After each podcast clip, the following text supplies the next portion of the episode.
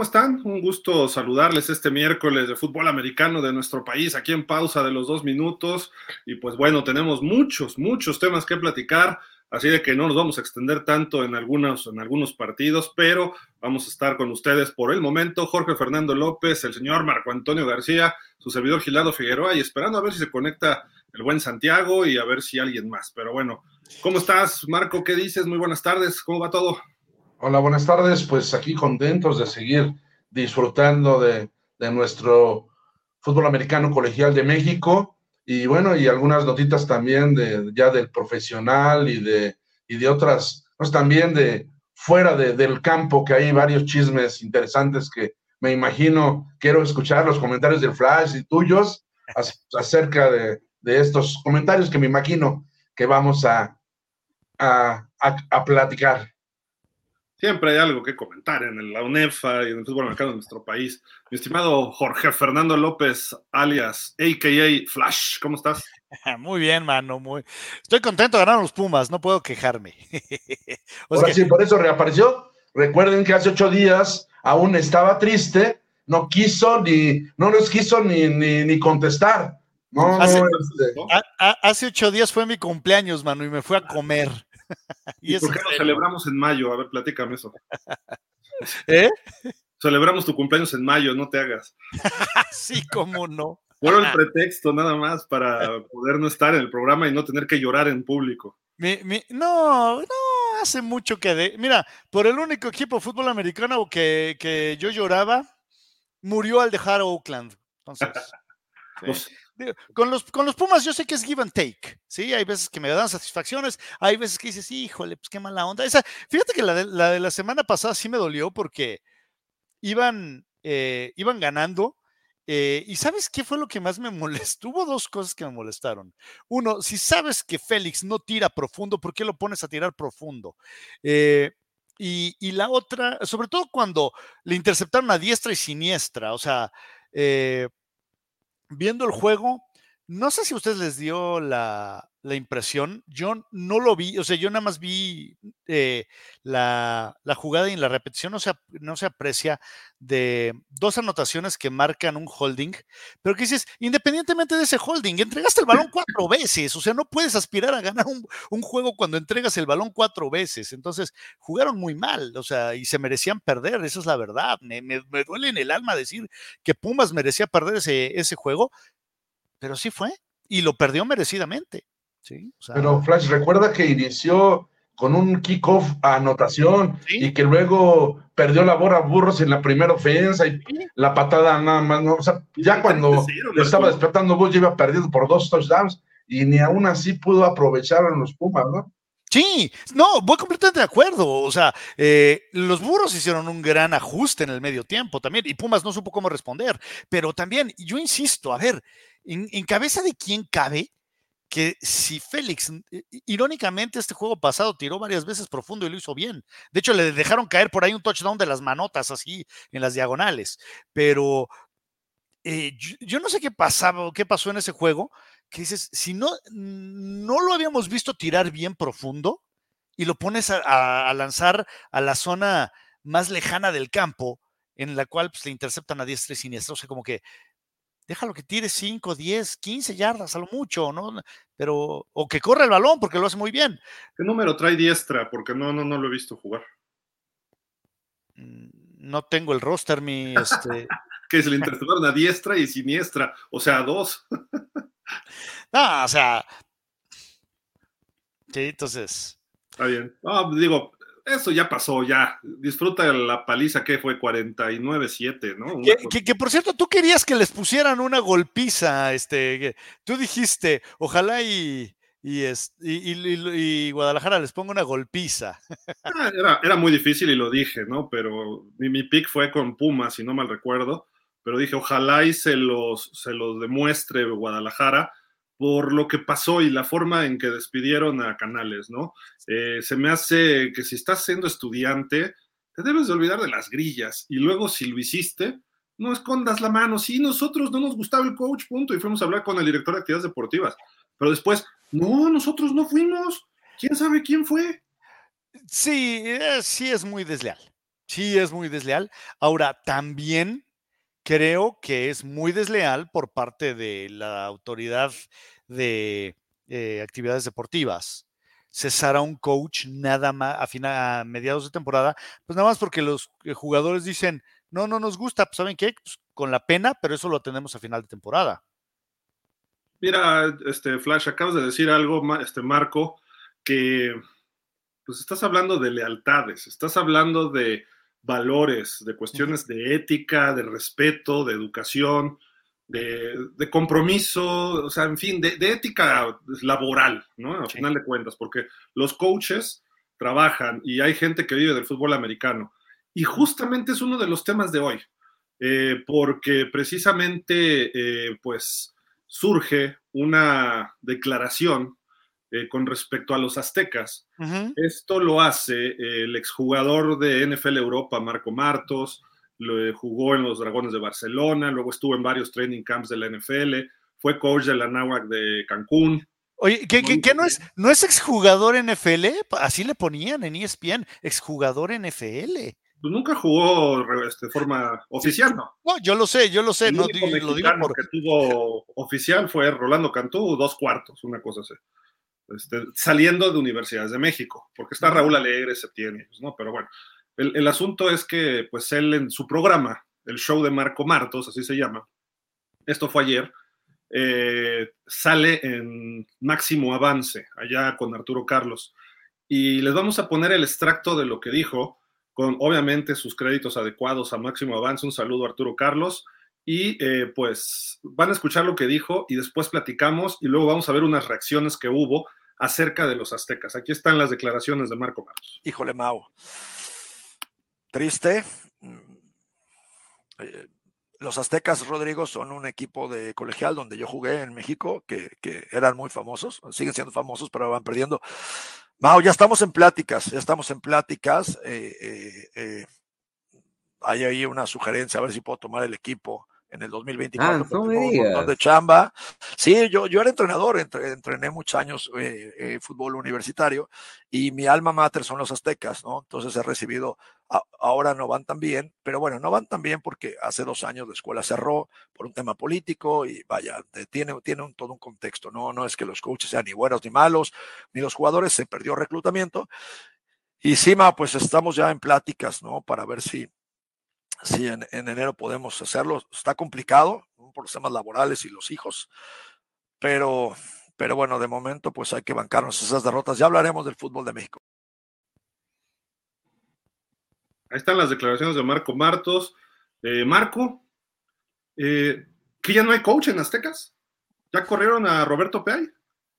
No, no, no. O sea, el coach está, no se ha hablado, bueno, ni, ni Guadalajara que va tan mal, este, se ha hablado de, alguna salida del coach Alfaro, mucho menos de la UTLA que sabíamos que estaba en reestructuración, que era, eh, que efectivamente, como lo comenta, es un programa que cerró, que muchos jugadores se fueron, sus mejores jugadores se fueron, allá están en Monterrey, están en Acatlán, varios jugadores que eran titulares se fueron, y esa sí es una reestructuración, no otros, porque también dicen, es que todos, todos están en reestructuración, entonces, la UDLA sí, porque se cerraron el programa. Esa es la cuestión. Se cerró el programa, no hubo entrenamiento, no había equipos, el coach le dijeron adiós, entonces se cierra el programa y ahí sí hay una desbandada y se van. Cerraron la está, está en una reestructura así. Y yo creo que para hacer una reestructura, el equipo va a altas y bajas, pero yo creo que es un equipo que va a ir creciendo. Y no se vale que eh, después de tres, cuatro semanas de, apenas iniciada la temporada, ya se autodestape como el posible coach. Imagínate ahorita cómo se siente el head coach diciendo, ah, ya están en pláticas con este señor para que agarre el equipo. Entonces, yo creo que aunque fuera cierto, a lo mejor sí es cierto, si no, tal vez no lo hubiera comentado, por respeto al coach, a la institución que dice donde jugó, oye, pues yo guardo silencio, me quedo callado y ya veremos en enero si agarro o no agarro el equipo. No, o sea, no, tengo, no sé la intención. La intención, como para qué? Para que digan toda la gente de la ay, el año que está así nos va a ir, nos va a ver bien porque va a agarrarlo Marco Martos. O sea, o no sé, yo ahí sí quisiera saber, ustedes cómo ven, si es, o sea, con qué intención lo comentó. Flash, ¿tú qué, qué, sacas de esto también? Eh, porque sí, lo Marco lo que nos dice, pues hay dudas por todos lados y pues a lo mejor como que falta de respeto a un colega, ¿no? Completamente de acuerdo. O sea, no puede. ¿Y sabes qué?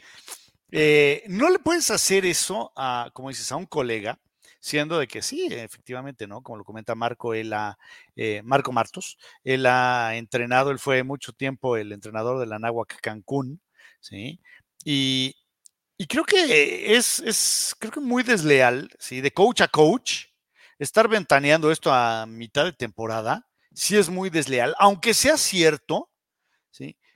Pero, híjole, me parece que, me parece que Marco, Martos también eh, le gusta el, reflector, le encanta, ¿sí? Entonces, es una forma de ponerse ahí eh, en, el, reflector y si no es cierto, es una forma de, levantar la mano y decir, mírenme, ¿sí? Señores de la UTLA, ¿sí? No sé, así que, qué tan cierto es lo que esté comentando él, ¿sí? No sé qué tan cierto es lo que acabo de aventar yo, o sea, es un pensamiento nada más ahí, pero sí me parece muy falto de ética, en el sentido de que, ¿sabes qué?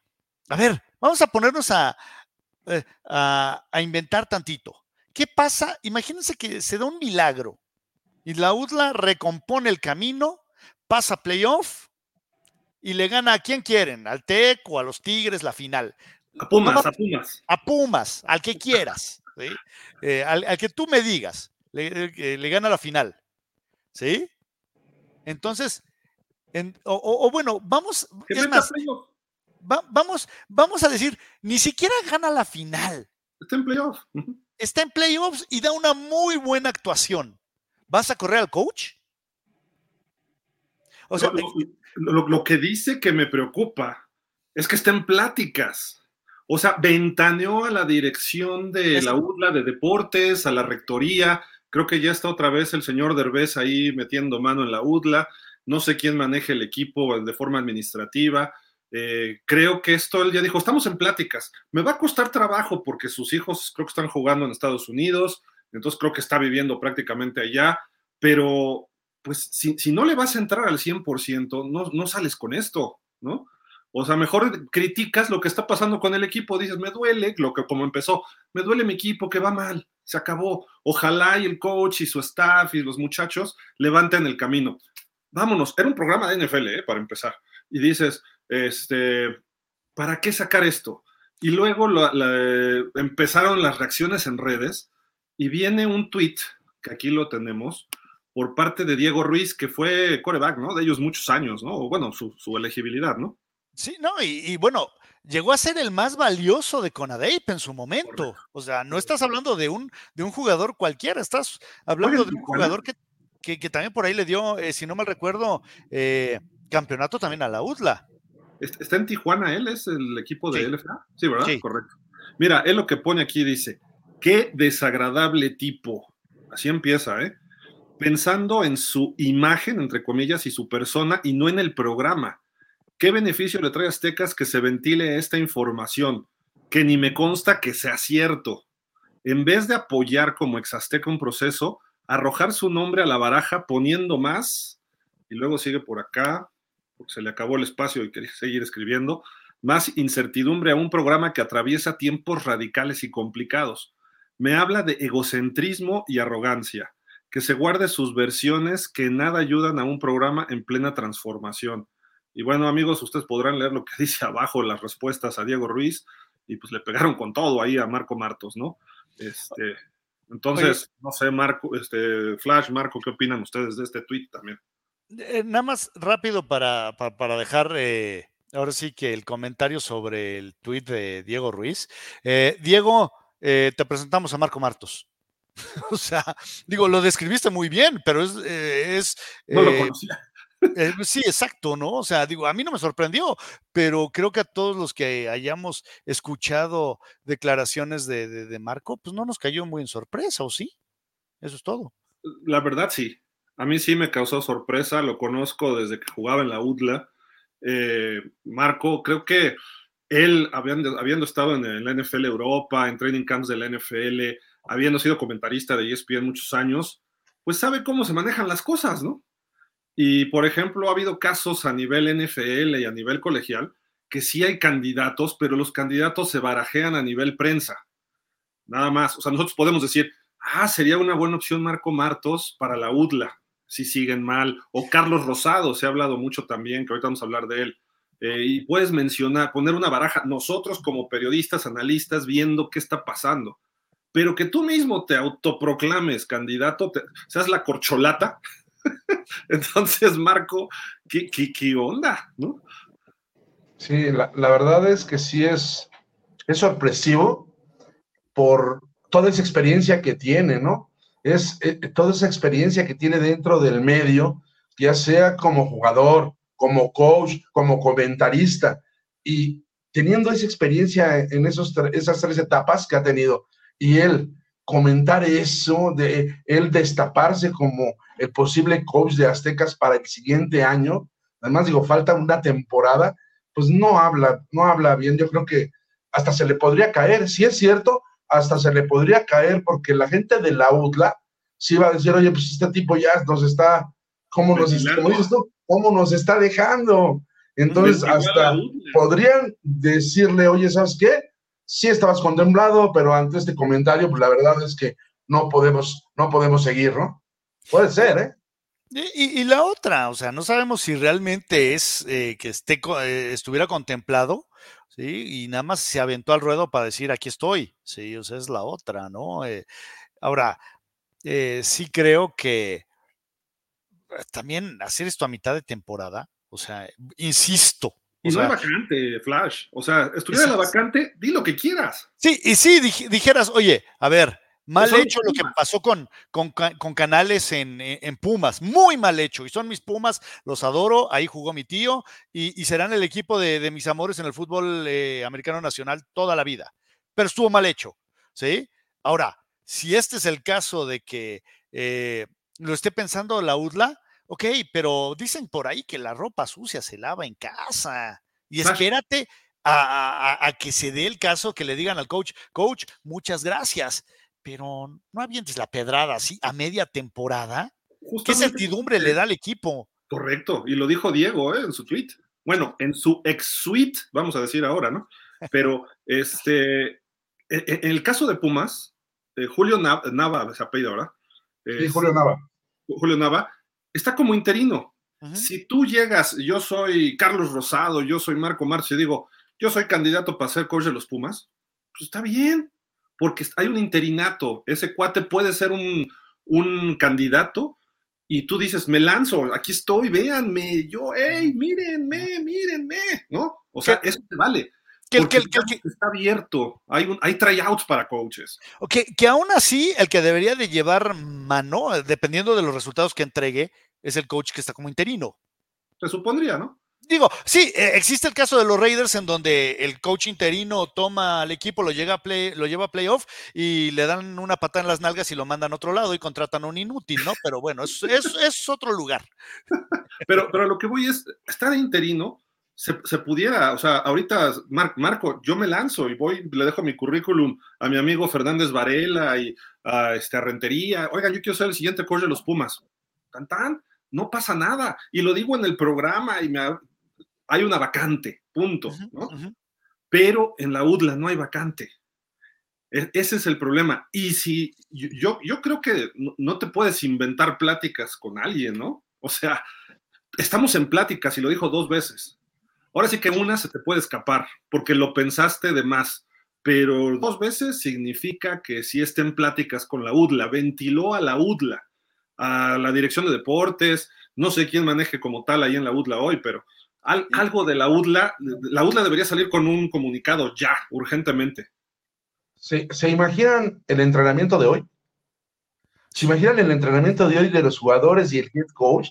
Que, que no falta quien, oye, coach, ¿qué onda? ¿Que ya se va? O sea, imagínate, y más como son de suavecitos los jugadores, ¿no? Y los comentarios y todo. Oye, como tú como coach, imagínate tú como coach, o sea, oigan, este, muchachos, pues por ahí no hagan caso de lo que oyeron o, si hagan caso. O sea, que, imagínate el entrenamiento de hoy, qué tenso, qué complicado, ¿no? Sí. Para está, no, nada más para el head coach, para el head coach, para el staff, para los jugadores, para las autoridades. Sí, sí, completamente de acuerdo, Marco. ¿Y con qué, con qué ojos y con qué eh, respeto pueden ver los jugadores al coach? Pues ya están pensando en correrlo. O sea, ¿qué, qué me puede decir si, eh, cómo me va a corregir eh, la manera en la que corrí, la trayectoria en la que... Usted ya se va. Coach Flash, usted ya se va, ya no me diga. Sí, exacto. Mira, Hace, hace, hace ya muchos años, hace poco más de 10 años, recuerdo estaba yo trabajando en, en, una, eh, en una escuela de, de idiomas allá en Santa Fe. Y vendieron, era franquicia, entonces se la vendieron de regreso al, ahora sí que al, a la corporación, ¿no? Entonces ya como que ya sabíamos que, pues, pues que se nos iba a acabar el tren. Y pues, ah, oye, pues, oye, ¿por qué no traes el, el no sé, la corbata? Sí, ¿a qué importa, güey? Pues ya nos vamos. Sí, o sea, es la misma idea. Sí, o sea, ¿para qué, güey? Pues, ¿qué, ¿qué, me van a hacer? ¿Me van a correr una semana antes? Ay, por Dios. La, motivación de los jugadores. Sí, yo, claro. Yo, si fuera el coach, digo, a lo, a lo mejor no se enteró, ¿eh? Porque hay coaches que bloquean redes sociales, pero alguien le pudo haber filtrado. Lo primero hoy en la mañana, voy a hablar con mi, mi este, inmediato superior. Oye, ¿que estás en pláticas con Marco Martos? Porque Marco Martos lo declaró si no estás en pláticas con Marco Martos, entonces saco un comunicado desmintiéndolo. Eso yo le exigiría si fuera PAI a, la UDLA. ¿Por qué? Porque ¿qué, liderazgo tengo sobre mi staff y sobre mis jugadores? Sí. Entonces, si no lo desmientes tú, adiós temporada, nadie me va a responder. Les voy a decir, a ver, haz la trayectoria, girl. Y el otro, ah, sí, coach, sí, sí, el año ya tiene con Martos. Sí, ya tiene media pata afuera, coach. Sí, sí, gracias, coach, gracias. Y digo, yo, yo, yo he vivido situaciones así también laboralmente que ya sabes que te van a dar cuello y, y que te han grillado este, por tus, tus, inferiores, tus superiores, tus laterales, todo el mundo. Y, tú dices, oye, tenemos que hacer esto. Y, ajá, ajá. Se te quedan viendo así como, ah, sí, sí. Todo el mundo sabe que te van a correr menos tú, ¿no? Entonces, nadie te responde, nadie. Y entonces, oye, necesito tal cosa, pero rápido para sacarlo. Ajá. ¿Qué va a pasar en la UDLA? El 1-3 se va a convertir en 1-7, o no sé cuántos partidos son, 8, 9, ¿no? No sé. Entonces, pues, está grave la situación. Y por una, como dicen en los medios este, tradicionales, desafortunada declaración, ¿no? Que no es desafortunada, es una declaración mala, quizá de mala leche, quizá de buena leche, quizá de autopromoción. Pero, pero ¿sabes qué? O sea, a ver, ¿sí? Cuando, no sé, digo, me cuesta mucho trabajo eh, pensar, o sea, por, por amor a la institución, te quedas callado. Claro. O sea, sí, aquí sí creo que eh, a lo mejor el tuit de Diego tiene algo de razón en, los adjetivos que avienta. ¿sí? O sea, por respeto y, mira, amor a lo que significó e, esa institución para ti. ¿Sabes qué? Pues no, no puedo decir nada, este, me, me duele mucho, hasta ahí. Sí, pero bueno, así fueron las cosas. Y, más una figura como él. Si a lo mejor eres un jugador ahí de refilón, de relleno, que estuviste en banca y jugaste de vez en cuando, pero Marco Martos, el, medio de fútbol americano en México, todo el mundo lo conoce. Sí. En la UDLA es una de las máximas figuras, igual que Carlos Rosado, que Oliver Feria, que Edgar Zapata, que Villanueva, esa gran camada de jugadores de la UDLA, saben quién es. Y Marco Martos es la punta de lanza. Entonces, creo que sí tiene repercusiones fuertes y yo esperaría que en estos momentos, quizá mañana, que hoy hubieran platicado con el coach, salga el comunicado de la UDLA. Nada más es lo que esperaría. Si alguien nos está escuchando de la UDLA, díganle ahí a la dirección de actividades deportivas o deportes o como se llame, pues que rápido le tecleen, porque si no, entonces ya todos vamos a aventar para afuera PAI, ¿no? Así como, te, como decías, este Gil, sí, al rato. Ah, ah, deme dos segunditos. El próximo partido de la UDLA, si pierde, bueno, a decir, ah, bueno, pues hay que esperarnos para el 2024, porque ya va a haber nuevo coach. Marco, ¿y sabes cuál es el partido? el clásico poblano en el Templo del Dolor contra el coach Contra Fisher. Oye, pero a ver, vamos a suponer, vamos a ponernos así, insisto, vamos a montarnos en el, en el trenecito de, de, de, jalé duro aquí a la, a, a la que da risa. Pero ¿qué pasa si salen los aztecas y ¡pum! dan la campanada?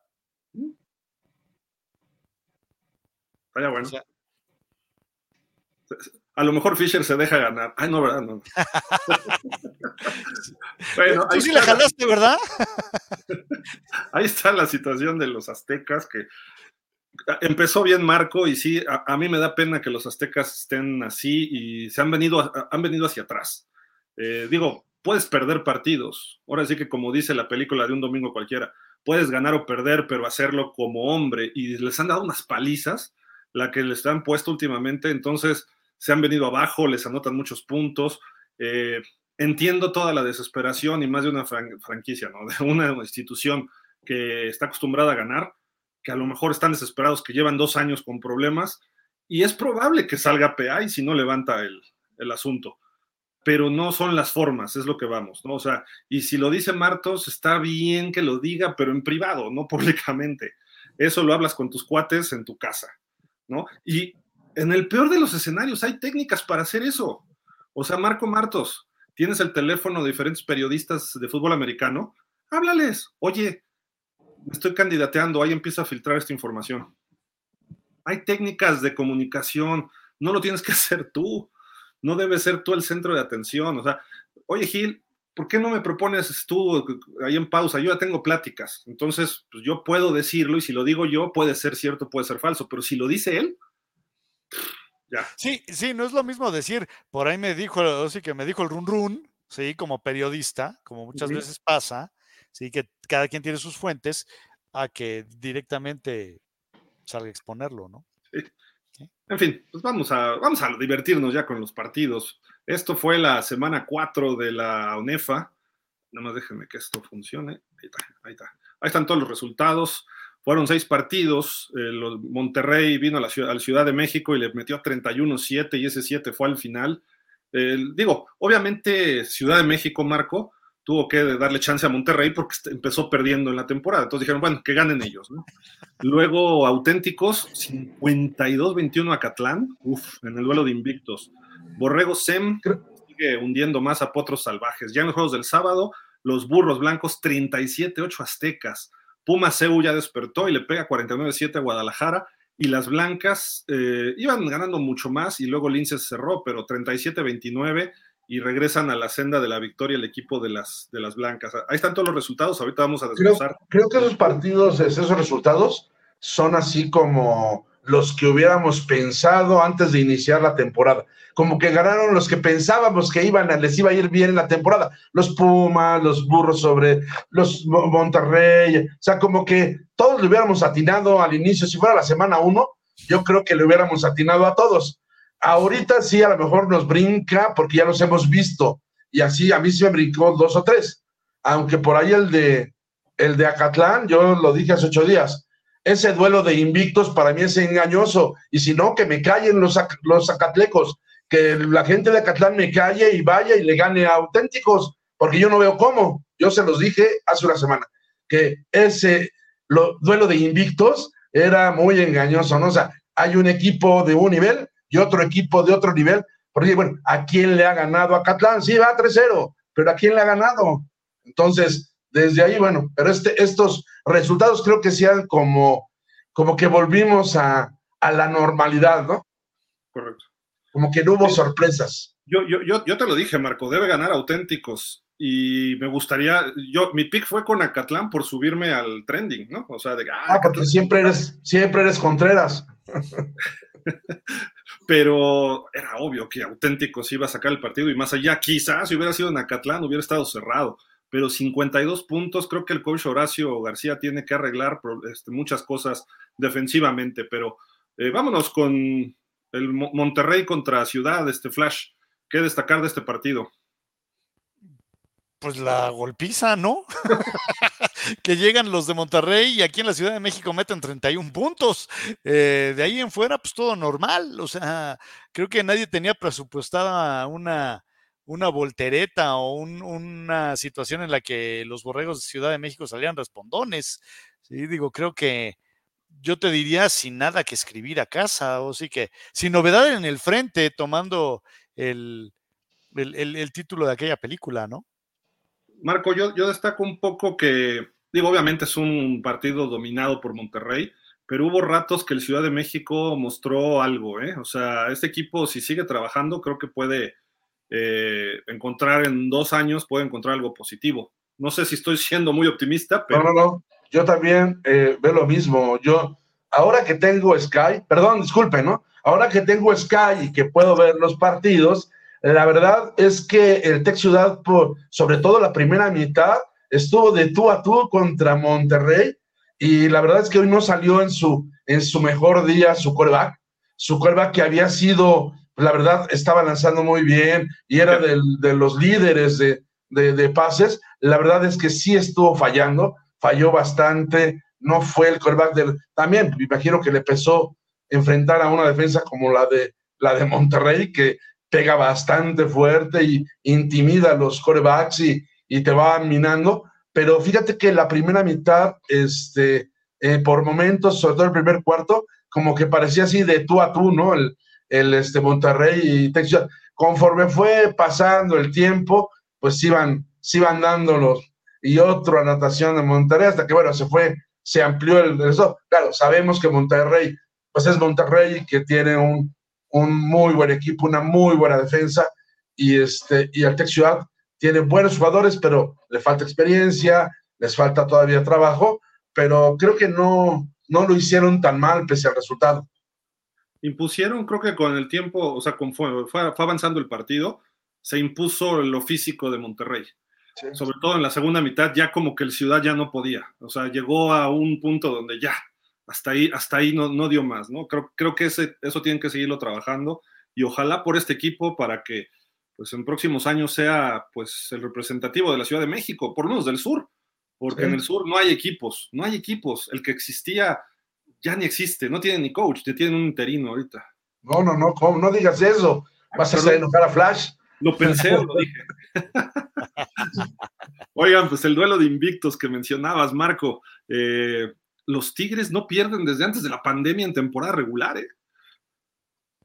no, la verdad es un, es un muy buen equipo un equipo que tiene, que tiene buena defensa, que tiene buena ofensa, que tiene grandes corredores, grandes linieros ofensivos y defensivos, que tiene el apoyo de su público y de los famosos patanes. Ir, irte a meter allá a, al Gaspar más es, es bien complicado, ¿no? Y, este, y por más que me dijeran que los dos iban 3-0, eh, pues lo comentamos hace una semana y, y pues yo no le daba, no le daba este, la verdad, esperanzas a Catlán. Antes metieron 21 puntos porque la verdad es que Johan López, su quarterback, lo ha hecho bastante bien esta temporada y, bueno, meterle 21 puntos a, a, los auténticos estuvo bien. Claro, les metieron 52, ¿no? Ahora se las pagaron como los de hace ocho días, el, que ellos le metieron ahí casi, no sé, 60 o 60 a, a los pobres linces, ahora este, pues ellos se las devolvieron. Este, y, y, esa, yo creo que fue una realidad ese marcador, ¿no? 52 puntos de un equipo que va directo a las finales, ¿no? Eh, no sé, pero veo a Catlán y estoy viendo a los delfines de Miami. Meten una paliza y luego los apalean. O sea, más o menos hay ahí una reciprocidad. ¿A, quién estás poniendo al nivel de los broncos? Serían potros salvajes, yo creo, porque Además son potros, broncos, caballitos, más o menos. Fair enough. Sí. Creo que tú disfrutaste ese triunfo de Miami, ¿eh? ¿eh? Sí, no, no, no, no sabes. Yo, yo me reía mucho con el, el meme ese de ya déjalo, déjalo, ya está muerto. ¿Cómo viste este juego de auténticos Flash? Eh, mira, la verdad, eh, lo, lo, yo no esperaba que fuera, o sea, esperaba que fuera una victoria de los Tigres, pero híjole, se, nota la diferencia entre los dos equipos. O sea, el, ataque terrestre, la, ofensiva en general de los, de los Tigres, pero el ataque terrestre es brutal. Eh, y, sabes que a un equipo como Tigres le tienes, que, le tienes que jugar al tú por tú y tienes que jugar perfecto. Y cuando te empiezan a, bloquear patadas y híjole, ya empezamos mal. Y es un equipo que no te va a perdonar, el equipo de, Nuevo León. Entonces, eh, me parece que más que justo, y sí, estás hablando de un equipo que muy probablemente esté en la final contra un equipo que yo creo que sí lo vamos a ver en playoff, pero no haciendo cosas más allá ¿sí? de lo que ya ha mostrado. O sea, eh, como decía Marco, sí creo que sí era un tanto engañoso. Es, muchas veces, sí, vas 3-0 o vas 5-0, así, a quien has ganado, ¿no? También, de repente, eh, decía mi padre que era contador, que los números no mienten, pero puedes mentir con los números. Y creo que en este caso era más o menos el caso. Eh, me llama más es que la atención la cantidad de puntos que se anotan en la primera mitad. o sea, si era así de, ¿es en serio que vamos en la primera mitad y ya tenemos tantos puntos en el marcador? Pero, pues normal, ¿no? O sea, no, no me sorprendió, pues. Son, son, dos buenos equipos, ¿no? Y creo que tiene que mejorar mucho la defensa Acatlán para poder ser contendiente al título. Eh, va a estar en playoff y puede darle sorpresa a alguien, sí, ¿eh? eso sí no lo dudo y están bien coachados y tienen estrellas ofensivas, pero la defensiva, si sigue admitiendo más de 40 puntos por juego, no va a poder. La semana pasada, ¿quién fue Linces, no? metió 60 a ellos, pero metieron 43. 40, ¿no? Fueron más de 100 entre los dos. Y ahora 50. ¿Sí?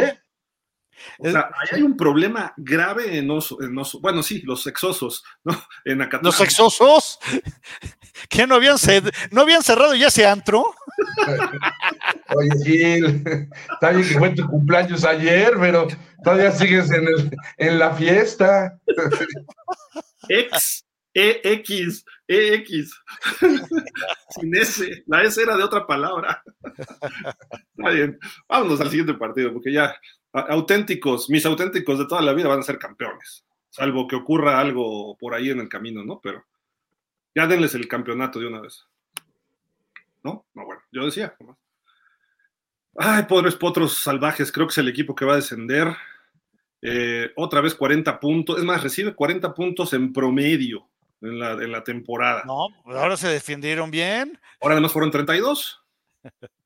pero metieron tres nada más. Creo que los potros sí este, tienen unas intermedias muy buenas eh, y no sé qué les pasa. Ya lo ha dicho Marco, ¿no? Se van a otros equipos, sus estrellas, tienen que reestructurar su liga mayor y darle darle punch, porque creo que lo amerita este equipo, pero el año pasado tuvieron algunas grillas por ahí internas de jugadores, coaches, administrativos, un relajo, pero pues Marco van derechito a la conferencia nacional, ¿no? Y, el año pasado, si recordamos, este, en su casa, en su casa eran a veces duros, ¿eh? Cualquier equipo batallaba para ganarles en su casa. Y ahora fueron, les dieron una paliza y en su casa. O sea, el SEM fue, fue a su casa, al JJ Pichardo, y les metió caminando 32 puntos y solo recibieron 3, ¿no? Entonces, la verdad es que sí no pinta, no pinta nada bien este, los pobres potros del UAM, y como dices, ¿eh? Con, que tienen eh, desde niños, o sea, las infantiles de los potros son de lo mejor que hay. O sea, cuando eres a cualquiera de los infantiles le dices, voy a potros y es difícilmente vas a salir victorioso, porque potros en, en infantiles son muy buenas todas sus categorías. En juvenil, ni qué decir, en intermedia son buenos. Por ahí hace dos, tres años hasta eh, jugaron una final con auténticos tigres en intermedia, y no, y, llegas a mayor, antes, bueno, decíamos, es que está el Tecto Luca, todos se los llevan Tecto Luca con sus becas y se van a Tecto Luca. Ahora ya no está el Tecto Luca, solo están ellos del Estado de México, ahí de, de Toluca, realmente solo son ellos, pero no sé qué está pasando. Ahí hay algo, algo que deben, pero atacar ya, porque bueno, ya que vayan pensando en, en, su, en la conferencia nacional, porque no veo cómo, la verdad no veo cómo se vayan a hacer. Y más porque, sí, Guadalajara anda muy mal, eh, Burros a parecer está despertando, que eran los tres candidatos, ¿no? Entonces, sí, yo creo que están dejando abandonado a Potros Guaem a que se vaya, a que se quede en el fondo. Y, y, el SEM bien, ¿no? Además. Sí, el SEM cumple. Creo que va a ser de esos equipos tipo osos, ¿no? De playoff, que pueda, eh, osos otra vez, este, Pumas Zacatlán, de que, se metan a playoff y que ahí puedan causar problemas. a alguien. ¿Quieres agregar algo de este juego, este Flash, o ya nos pasamos al que sigue? No, nos pasamos al que sigue. Digo, creo que ya lo que pueda yo decir, eh, ya lo dijo Marco. Pues ahí está, de una vez, ahí está, los aztecas 37-8 pierden con burros. Segunda semana que los aztecas reciben 37 puntos o más. Ahí hay un problema interno que ya lo reflejó Marco Martos, eh, o ya lo sacó, ya lo ventiló, mejor dicho. Eh, seguramente hay cuestiones de, le dieron batalla a los Pumas todavía hace tres semanas y pues no sé qué esté pasando, aunque los Pumas debieron ganar por más, estoy de acuerdo, pero el marcador quedó cerrado y han tenido momentos, pero que, pierdas así, digo, Burros Blancos está despertando, pero Flash, creo que ya se empieza, ya, hay focos amarillos tirándole a rojos, ¿no? En, en la UDLA. Sí, completamente de acuerdo, pero aparte, ¿sabes qué? O sea, para como se vieron estos burros blancos, eh, o sea, era un equipo completamente distinto del que vimos en primera o segunda semana de la temporada. O sea, se vieron eh, certeros, eficaces, contundentes. Y como lo comentas, la UDLA pues viene hacia abajo tristemente.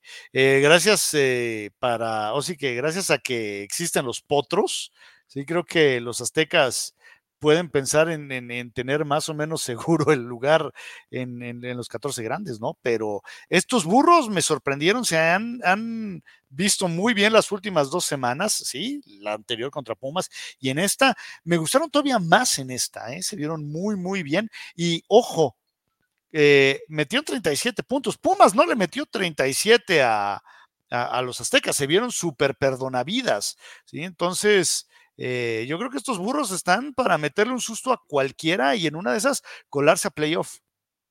Pero regresemos a lo mismo, Flash, lo que tú dijiste. ¿A quién le han ganado? Oh. A los Pumas. O sea, ¿quiénes son los Pumas, por Dios? Pero ni siquiera le ganaron a los Pumas. Más bien, los Pumas perdieron con burros blancos, la verdad. A mí, yo no digo, yo quiero mucho a los burros blancos y me cae súper bien el coach Duke, pero la verdad yo todavía no se las compro todavía no le compro que ya despertaron ni nada. O sea, le ganaron a la UDLA, le ganaron bien, pero es, la UDLA está muy mal, está muy mal. Yo no creo que eso hubiera... Y a Pumas, le digo, ese, ese triunfo de Pumas fue a base de corazón y aprovechar todos los errores de los Pumas. Los Pumas hicieron todo para ganar, para decirle, despierten, les vamos ganando, despierten ya porque hace muchos años que no les ganamos, no, no nos vayan a dejar ganarles. Ah, bueno, ahí vamos y ya como siempre, vamos a volver a perder con burros. Eso fue, porque la verdad es que es que Pumas debió haberle ganado a burros si no hubiera cometido errores.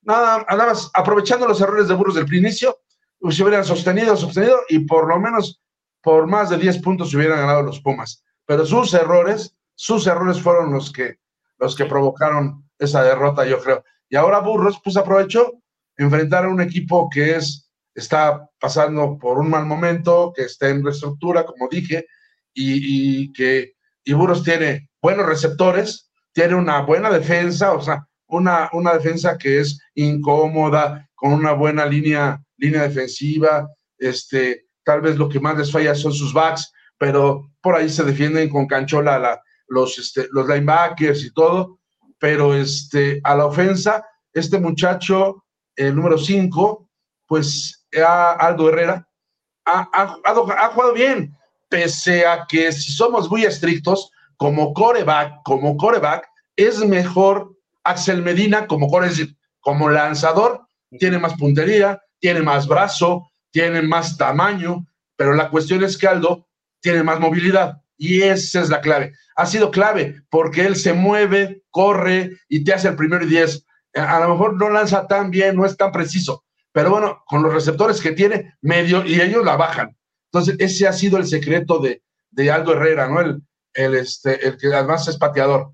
y, y, la verdad es que le ha ido muy bien a Aldo, qué bueno, porque es un chico que en intermedia le iba muy bien. Cuando subió a mayor, híjole, sí dio un bajón tremendo. Y te digo porque estuvo abajo de Alex, de Alex García, él estuvo por ahí, por abajo, estaba de tercer callback, el segundo era el que era el que está este, ahorita en el TEC Guadalajara, era el segundo coreback de Burros cuando estaba Alfaro, y él era el tercero, Aldo. Entonces, pues como sea, ha aprovechado la experiencia de tenerlo ahí atrás, y ahora que le dieron la oportunidad, pues se puede decir que, le, que ya le quitó la titularidad, se ha ganado, se ha ganado la titularidad en Burros Blancos gracias a su movilidad y que ha sido efectivo. O sea, la verdad le ha ido bien, y pues qué bueno por los burros, ¿no? Pero que no, la gente tampoco vaya a creer que Burros ya despertó y que ya ahorita le puede ganar así a, a, cualquiera. Yo no lo veo ganándole a los de arribita, es decir, a un SEM,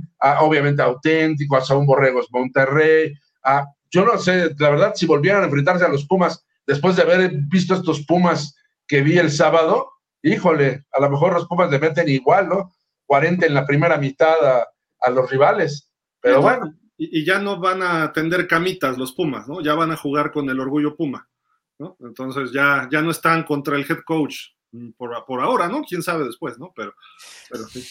Eh, oye, ¿de ¿estos burros les alcanza para playoff? Yo, yo en especial quisiera que sí, pero no lo creo.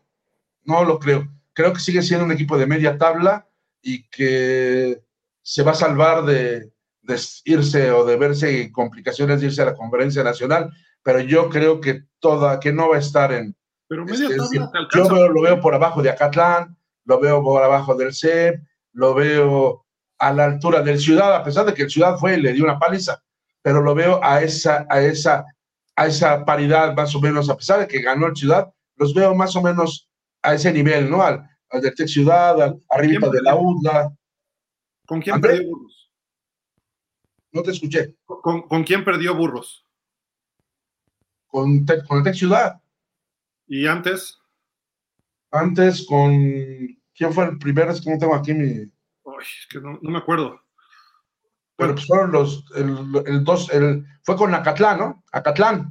Acatlán. Acatlán fue, sí, Acatlán. Por eso decíamos, yo decía ¿a quién le ha ganado Acatlán? Acatlán le ganó a Burros y le ganó a Potros, por ejemplo. Dos de sus. Y a Linces, ¿no? O sea, dos de sus, sus tres triunfos no eran ante un equipo que dijera yo era un equipo ganador, ¿no? O sea, a burros, a potros y a linces. Entonces, este, que yo creo que son los de, yo a burros lo veo a la altura de linces, a la altura de Tex Ciudad, en ese nivel. Digo, yo sigo viendo que hay como cuatro niveles en, en los 14 grandes, ¿no? Los, los, buenos, que son tus auténticos de toda la vida, Borrego y Monterrey, y Puebla, y, abajo, y el SEM, que se podría meter por ahí, y abajito, bueno, están... ¿Mande? Las blancas. Ah, no, y las blancas están jugando bastante bien, y las, sí, las blancas son del, yo creo que de los, del top 3, ¿no? Del top 3. Pero oye, dijiste media tabla, pues media tabla sí le alcanza, ¿no, Flash? Porque califican 4 de 7 en cada grupo. Sí, yo creo que sí se alcanzaría por ahí a colar. Eh, mira, a mí me queda la duda de los Pumas. ¿Qué Pumas vamos a ver? O sea, después de... A ver, perdón. Y, si soy crítico es porque me importa el equipo, pero ¿qué confianza puedo tener en un, en, un escuadrón que de repente arrastra la cobija como lo hizo la semana pasada en contra de Burros, ¿sí? y, que de repente sale y pone una golpiza. Ahora también, Vamos a ver a quién le puso la golpiza. O sea, también no fue como que le metió 50 puntos a los Tigres. ¿O sí? O, 49, perdón, me, me faltó uno. ¿Sí? O sea, también Estás hablando de un equipo que lleva un ganado, tres perdidos, hablando de Guadalajara. Pero Guadalajara supuestamente había, había despertado, Flash. La verdad es que ese partido hubiéramos pensado que iba a ser más cerrado. ¿O a poco tú te imaginabas realmente hace una semana que los Pumas iban a meter una paliza de ese tamaño a Guadalajara?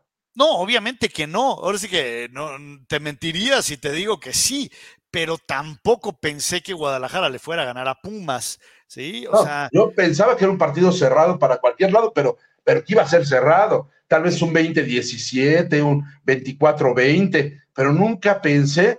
Es más, en el medio tiempo que iba, creo que ya 42-0. Sí, Sí, sí, sí, pero sabes que, a ver, o sea, mi pregunta es, ¿quiénes son estos Pumas? Y, es, les dejo ahí la pregunta en la mesa. También no es un espejismo. El juego uno, Flash, este es el juego uno de Pumas, de los Pumas que van a competir el resto de la temporada. Los anteriores me quedó claro, Los anteriores tendieron la camita al coach Canales.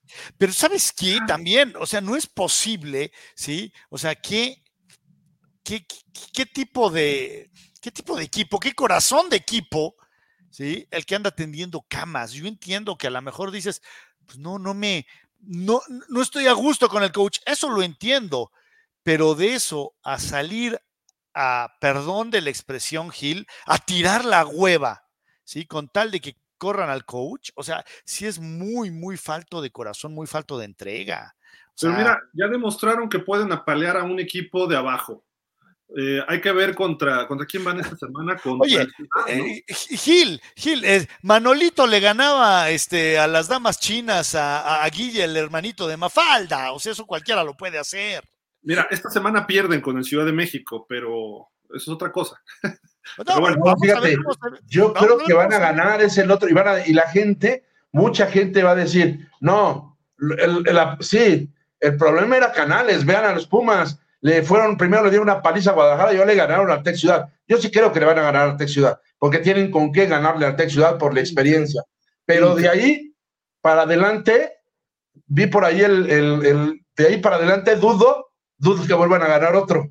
¿Quiénes les toca al TEC y cosas así? Entonces, ahorita no tengo, lo estuve viendo en la semana, el calendario y dije, le van a ganar a Ciudad, pero híjole, no creo que le ganen a Puebla, porque creo que van contra Puebla. Entonces, no los veo ganando al, al Tec Puebla y este, no, no, me acuerdo contra, contra quién van, o sea, no me está el calendario. Prometo la próxima vez traerme los el calendario y los resultados de todas las semanas para tenerlo aquí y no, este, y no errar. Ahorita, te comento, por ahí ya lo tengo. Confíen en Santi, nuestro amigo Santi, que tiene todas las estadísticas a la mano. Sí. Mira, a ver, ahí te va. Eh, esta es la semana 5, ¿verdad? Esta es eh, en contra del. Va a ser la 5. Sí, aquí, aquí ya lo tengo. A ver, la, la, la siguiente semana, eh, a ver, déjame, déjame los encuentro. Puma CU como visitante Puebla, en contra de Borregos Puebla. ¿sí? Eso es lo que digo. Ahí van a, van a perder. Y después, en contra de Monterrey, visitando a Monterrey. Van a perder. Luego, semana 8. Eh, se hace que. Es su bye. Sí, descansan. Y luego, semana 9. Puma CU como local en contra de Acatlán. Ese va a ser un partidazo. Eh, creo que va a ser un, un, partido cerrado, pero mira, yo lo comenté aquí, o sea, yo no sé si a estos Pumas les alcance para playoff. ¿sí? Yo lo dije en su momento y Gil, y Gil me dijo, no, ¿cómo? Sí, de la primera ronda. Y, y, te dije, a lo mejor, pero dudo que les alcance a playoff. Lo que sí es que con lo que estamos viendo, si llegan a perder con el Ciudad. Sí. Sí, sí, sí, tienes dos muy difíciles, a menos que en serio, o sea, es que me cuesta mucho trabajo ¿sí? Pensar que este equipo, o sea, haya cambiado así nada más porque ya se fue el coach, ¿sí? Y nada más porque nos caía gordo, ¿sí? O sea, el, el, mal funcionamiento va más, o sea, no es nada más el coach, ¿sí? Pero bueno. Pues digo, el año pasado mostraron cosas buenas, eh, este año se vieron muy erráticos, muy fallos, eh, creo que dentro de todo, tengan razón o no de lo que hicieron los jugadores, el coach Canales se vio un poco eh, inexperto, ¿no? Como head coach en general. Entonces, a lo mejor, tú como jugador, ¿con qué te asocias? Con alguien que es más centrón. Y incluso a veces el, el coach Nava, pues de alguna forma es liniero, es de esos gritones y vamos, y vamos a ganarles y aplastarlos. Y el coach Canales era coreback y a lo mejor era más pasivo. Entonces, cuando cambias de un coach pasivo a un coach sumamente activo y no quiero decir violento, pero sí eh, agresivo, la palabra es agresivo, pues los jugadores despiertan, ¿no? Y si ellos colaboraron en la salida de canales como se sabe, aunque ellos negaron, pues con mayor razón. Entonces, a ver, bueno, ya no nos podemos quejar otra vez, si no ya el problema somos nosotros. Entonces... Pero no, no podría haber mucho cambio, porque, a ver, sí, se fue Canales, pero ¿y o sea, todos los demás coaches son los mismos. El mismo coordinador defensivo y el coordinador ofensivo, que es Nava, es el head coach. Entonces, pero, lo que estoy diciendo o sea, es la diferencia, es la motivación. ¿Me quieres decir? Yo no creo, la verdad, no creo que Nava, conociéndolo, no creo que Nava no haya mandado bien para que corrieran a canales, ¿no? Contra burros. y ahora sí mandó bien para verse y lucirse y anotar casi 50 puntos, porque es el mismo coordinador. El coordinador, el que manda las jugadas, es el mismo. No estamos y el hablando que manda la defensiva es el mismo. Entonces. no estamos es- hablando del staff, estamos hablando Pero- de los jugadores. Pero, pero ¿sabes qué, Gil? El, el factor motivación, ok, te lo creo la primera semana, pero no es Sí. algo que va a mantenerse a tope. O sea, Es lo que hay que ver. De acuerdo, estoy de acuerdo contigo, ¿eh? Yo lo que digo es que de una semana a otra, los Pumas estaban en el ojo del huracán esta semana. Y si le ganaban 13-10 a Guadalajara, nos los íbamos a ejecutar, aunque ganaran, ¿sí me explico? Eh, y tuvieron que ganar 49-7 y entonces, ah, ya ven, sí pueden. Es- o sea, cuando eres un equipo bueno o contendiente, pues tienes que, no, no digo humillar, pero sí tienes que ganar claramente a los equipos de abajo. Y eso es lo que hizo Pumas esta semana. No significa que va a ser campeón, pero creo que va a estar arriba. A lo mejor, digo, no juega contra el SEM, no juega contra ciertos equipos, pero a lo mejor como se está viendo Puebla, pudiera darle batalla, ¿eh? Pudiera. No lo sé. Hay que ver cómo juegan esta semana contra el Ciudad. Primero, ahora sí que hay que ir juego por juego. Suena cliché, pero vamos una semana a la vez. Esta semana es peligroso porque el Ciudad de México es un equipo este, agresivo, etcétera, ¿no? Pero lo que viene después, a lo mejor de los últimos tres no gana ninguno, como dices, Marco, y se va a ver su realidad. Entonces ya nos postulamos todos para head coach y le decimos a Marco Martos, ya te cerraste las puertas en la UDLA, vente a la UNAM. ¿no? Imagínate a Martos en la UNAM. no, no, no, no, no, espérate. Después de lo que hizo una vez en, en eh, cuando era el coach de la Náhuac Cancún, que llegó tarde el equipo, sí, tuvieron unas broncas de transportación espantosas. Que llegaron unos primero y otros después. Sí, sí, sí, pero esa vez agarró y se aventó la puntada de al medio tiempo mandar al equipo, sí, de los Leones, al, al, al túnel, sí, y salir corriendo del túnel. Obviamente se llevó una rechifla por parte de la, de, de, de la porra Puma, más que merecida. Así que, y, y, no te puedo decir lo que estoy pensando porque sí, se va a ver muy feo. ¿sí? Aunque es internet y no hay censura, pero se va a ver muy feo. Sí, la hay, hay, hay, hasta más. Este, a ver, impide que diga lo que voy a decir. No, no, no, no tranquilo, tranquilo. hay sinónimos, hay sinónimos. No, o sea, pero eh, no, no, no, no, por favor, eh, Marco Martos, este. No, era un decir, hombre, o sea, ah, no, no, lo andes candidateando, mano, porque en una de esas se compra el boleto. Eh, Está bien, oye, a lo mejor anda buscando chamba de head coach. Está bien. Oye, no, ahora, pero también, ahora yo que sea cosa... director de actividades deportivas, a lo mejor lo llevo de head coach a Pumas. Oye, hay una cosa que me queda clarísimo, eh, hablando de Pumas, o sea, eh, el, el, puesto que de head coach en Pumas es como la silla presidencial en México a principios del siglo pasado. O sea, no te acababas de sentar y ya había 15 tipos poniéndote el cuchillo en el cogote para, eh, para bajarte de ahí, ¿no? Entonces, es, es, es, una chamba muy complicada y hay que aguantar mucha grilla y, y creo que es híjole, anticuado y ridículo que eso pase en un equipo de fútbol americano, el que sea, ¿sí? O sea, si lo pusieron es por algo, pero, ay Dios, o sea, lo, lo que esa, sí, esa grilla, ese nivel de grilla no hace más que mermar a un equipo. Lo, lo que es un hecho, y lo dijimos la semana pasada, eh, esta dirección de deportes ha devaluado la posición de head coach de Pumas sí. a lo más bajo que yo he visto. No sé si antes, pero creo que es, y, y no por las personas que han coachado, no, ojo, sino por cómo la han tratado. Sí. La, no, no, tratado, maltratado, ¿no? Uh -huh. eh, cuando se ve el coach Rivera, queda Otto, todavía ganan un campeonato, y a partir de ahí empezó, y, y, y se empezó a mostrar una falta de, de, de, de valores, de los sí. valores de Pumas, ¿no? Sí. El, el, día que van a armar la bronca ya al medio campo, como si fueran este, arrabaleros, ¿no? El head coach. Uh -huh. y, y, después ponen a Félix, que creo que es un buen coach, y, sí. tiene que salir al año, una cosa así, dices, sí. o sea, espérense, ya, iban, ya, ya, habían corregido el camino. Mira, a mí, a mí Félix me lo dijo en la entrega de Anillos de Condors, ¿sí? porque hay que recordar que Félix fue campeón con Condors en la LFA, y me dijo, ¿sabes qué? A los chavos ya me los gané, mi bronca, y me lo dijo así, mi bronca es mi jefe, lo dijo el coach Black, todo, todos los que han pasado por ahí saben dónde está el problema, ¿no? Uh -huh. Entonces, digo, muy, y lo que le decía yo la semana pasada a Marco, si los jugadores grillaron al head coach, uh -huh. y yo soy el, grillaron a Marco y Marco se va, y tú y yo somos coordinadores y Santi es otro coach y todo, yo les digo, ¿saben qué? Pues vámonos todos con el coach, con el coach Marco, a ver quién los coachea. ¿Por qué? Porque no puede ser posible que los jugadores que están temporalmente, no son profesionales, están temporalmente cuatro o cinco años de elegibilidad, vengan a hacer esas grillas y, ataquen a, un proyecto de un programa. Sí, pero oye, sí también le pasó al coach Mirabete. Pero después de cuánto? Ok, all right, pero también le pasó, sí. o sea, va a ocurrir, o sea, eso no, no, no, no, no, no estoy ciego, o sea, pero a lo que voy es que dices, a ver, va empezando canales, como para que le hagan eso, déjalo crecer, déjalo ir madurando. Y los jugadores dicen, a ver muchachos, aquí hay de dos sopas, o hacen lo que dice el coach, o hacen lo que dice el coach. Si no, pues vamos a buscar otros jugadores. Sí, sí, sí, sí. No es posible que los jugadores eh, secuestren al equipo. Claro. Pero bueno, en fin, digo, creo que por ahí va el rollo. Esperemos que la próxima dirección de deportes de la UNAM eh, tenga ya una línea clara.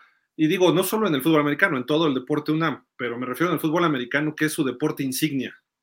Tienes que volverlo, ahora sí que como la, como la campaña de Trump allá, hagamos a los Pumas grandes otra vez.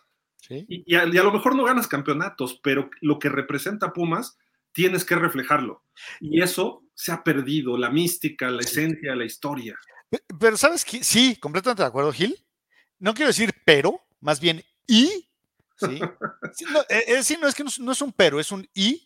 La UNAM tiene que fabricar más atletas, más estudiantes atletas que representen este país en todas las disciplinas. O sea, ¿cuántos atletas de la UNAM representan a México en unos Juegos Olímpicos? Ahí se las dejo. Sí, no, está, terrible. Gracias a, y, lo que está haciendo allá en Nuevo León, la Universidad Autónoma, ¿no? Ahí está el contraste radical, ¿no? Pero en fin, creo que, eh, y han dicho varias veces, ¿eh? Nos lo dijo aquí Radamés Gagiola, nos lo, lo dijo alguna vez Fernández Varela, muchos coaches de la UNAM han dicho, es que la UNAM está para ser profesionistas, no para ser jugadores de americano. Perfecto, qué bueno que tengas doctores, arquitectos, abogados, ingenieros, contadores, todo lo que tú quieras. Ajá. Y de todos los egresados de la UNAM, ¿por qué tienes tantos conductores de Uber titulados de la UNAM? Porque no hay empleo. Entonces, si hay oportunidad de que tengas mejores jugadores de americano, que puedan representarte en la LFA. Les das una carrera y aparte les das la posibilidad de tener, aunque sea poquito, todavía no es súper profesional LFA por los pagos, pero puedes tener una buena representación ahí. No te quita nada. Eh, sí, lo que pasa es que estás hablando de una falta de visión, o sea, el, el, atleta, el atleta estudiante, ahora sí que eh, es, se cuece aparte, ¿sí? Y, el, y el deporte, todo aquel que, hayamos, que haya practicado un deporte sabe lo que el deporte te enseña. O sea, no nada más es ir a echar relajo, no, no, no nada más es el, si, no es el recreo, ¿sí? No, no, no es el vámonos a, este, a correr como chivos locos, ¿sí? Te enseña disciplina, te enseña eh, trabajo en equipo, ¿sí? Te enseña perseverancia, ¿sí? Eh, ahora sí que te, te forma mentalmente, pero pues, si lo ves en el sentido de que no, nuestro chamba no es eh, eh, eh, generar jugadores de fútbol americano, se los voy a decir así, como lo dice Samuel, Samuel L. Jackson en aquella grandiosa película de Coach Carter. Mm. El ganar aquí adentro, en la cancha, es la clave para ganar allá afuera. Ahí se las dejo. Sí, correcto. Mira, y los valores de la UNAM. No sé cuántos jugadores de la UNAM estudian en la UNAM y no sé cuántos jugadores de los Pumas eh, sepan siquiera quién hizo las pinturas de rectoría o todo lo que representa el Estadio Olímpico, que a lo mejor es viejo, ya a lo mejor el estadio no es funcional de acuerdo a las cuestiones actuales, pero ni siquiera hay alguien que les haga un, ¿cómo le llaman? Este, un curso de inducción al equipo, ¿no? Eh, yo pondría una vitrina con todos los trofeos, fotos, que sé que lo hay, pero que, que pases por ahí y lo veas, y que digas, esto es ser Puma, y que pongas grandes leyendas, eh, el Tapatío, que pongas a Joaquín Castillo, que pongas a Arturo Alonso, a Mirabete, a todos los que han representado algo ahí, ¿no? O sea, pueden ser los personajes que quieras, pero son campeonatos como jugadores, y eso es lo que tienes que hacer tu Hall of Fame y que los jugadores lo vean, lo desayunan, lo coman, lo cenan. Tienes que hablar con los directores de cada, de cada facultad y decirles, a ver, nosotros entrenamos a partir de las 3 de la tarde, así de que todas las materias que estudien mis de 70 jugadores van a estudiar en la UNAM. No voy a aceptar uno que no esté en CU. Y tu maestro, tu director, ponles todas sus materias en las mañanas. Y además me vas a pasar a mi coach, me vas a pasar un reporte de cómo van. No, no necesariamente los voy a mandar a la banca como el coach Carter, ni como Joe Paterno lo hacía en Penn State, pero quiero ir viendo cómo van. Quiero saber qué está pasando en su vida estudiantil, eh, académica, ¿no? Porque si no, si no entienden matemáticas, este cálculo diferencial integral, un ingeniero, pues no me va a entender la ofensiva, este, no huddle, ¿no? Ah, mira, y la bronca es, alguna vez eh, platicando con un jugador que fue, de hecho, entrevistando a un jugador que fue capitán de los Pumas, eh, y le preguntábamos, oye, ¿y hacen algo como invitar, ir a, invitar a sus compañeros al, salón de clase, que vayan al juego? Y dice, mira, la bronca es que si vamos y hacemos eso, o sea, los profesores nos, nos mandan por un tubo, ¿sí? Porque ni siquiera nos dan chance de hacerlo. no les pides permiso, llegas y a ver, somos el equipo representativo de este, llegas como coach, profesor, le quito cinco minutos a este, estudiantes, hay 100 este, estudiantes por, por este, aula. Los invitamos el domingo. Aquí están boletos gratis para todos ustedes. Este, dos boletos para cada quien, 200 boletos. Gracias, profesor, discúlpeme. Y te vas al otro, al otro aula. Y vas con el director de la facultad. Pero tienes que hacerlo. No hay, no hay esa comunicación, Gil. Yo, te digo, te lo digo por mis hijos que estaban en la facultad de ingeniería. Ellos, cuando estaban en intermedio en Pumas, eh, por ejemplo, algunos compañeros decían, o sea que tú eres de intermedia de los Pumas, sí. O sea que si te va bien, puedes llegar a los, no sé, no sé ahorita cómo se llaman estos que, los búfalos de contaduría y lo, o sea, el, es, esos equipos de, de las facultades, la mayoría de los estudiantes piensan que esos equipos son más importantes que los Pumas. Solo, solo algunos saben que los Pumas de Liga Mayor son los representantes de toda la universidad, pero muchos creen, a mis hijos les decían, oye, o sea que tú podrías a lo mejor llegar algún día a jugar en los Búfalos o, llegar a jugar, o sea, cuando es al revés, ¿no? O sea, ahí están todos los que nunca, los que no pudieron jugar mayor o algo, y pues juegan ahí en, el interfacultad, ¿no? Pero es que no hay comunicación. Pero ¿sabes qué? Ese, ese muchacho se refería a una de dos a los Búfalos de Colorado con Dion Sanders o a Sí, me imagino. Oiga, vamos a darle velocidad. Vámonos, vámonos. A ver, déjeme ver. Ah, por acá está. Eh, las blancas, Marco, pues ahí sigue, ¿no? Su, marcha, quizás se ve cerrado el marcador. Digo, ocho, ¿qué son? Ocho puntos, tampoco es así que sea tan cerrado, pero iba mucho más, ¿no? Sí, no, la verdad es que se vio la superioridad de Águilas Blancas aun cuando al inicio, al inicio los dices cometieron dos errores, este, y ya cuando se dieron cuenta ya iban perdiendo, pero la verdad es que es mucho más equipo, Águilas Blancas, este, mejor entrenado, con mejores jugadores, y, bueno, pues uno de los, como mencionábamos, uno de los favoritos, lo demostró ya, ya en, en Monterrey contra auténticos, al perder en, este, en un juego que terminó finalmente empatado y, y se fueron a series extras, ¿no? de ese nivel están las blancas. Entonces, a, enfrentar a un Linces que, que, va creciendo, pero que todavía no da, no, no, no está al nivel de los, de los demás, pues era como, pues era un resultado, se puede decir, hasta cierto punto lógico. Entonces, ahí las blancas, pues sí, es, tiene, es un equipo completo en todas sus líneas. O sea, tiene buena línea, tiene corredores, tiene corebacks, tiene receptores, y a la defensa igual. Tiene muy buena línea defensiva, tiene linebackers, tiene un buen perímetro. Entonces, la verdad es que es un buen equipo. O sea, si no le duele nada. Los Águilas Blancas, para vencerlo hay que jugar muy bien.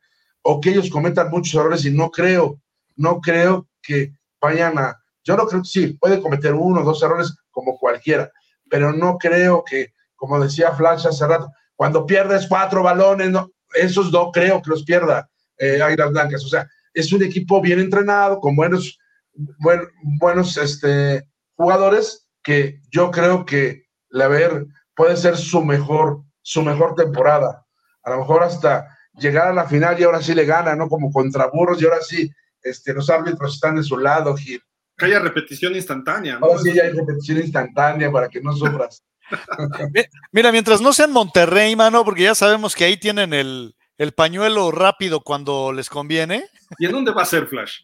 Tú dime. Eh, pues sí.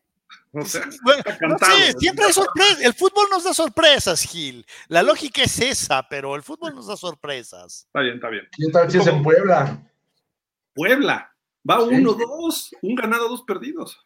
Vamos a ver a, vamos a ver a Puebla. Ok. Pues bueno, ahí están todos los resultados. perdón, ¿vas a comentar algo de las blancas, Flash, o ya nos vamos? No, no, no, vámonos, vámonos.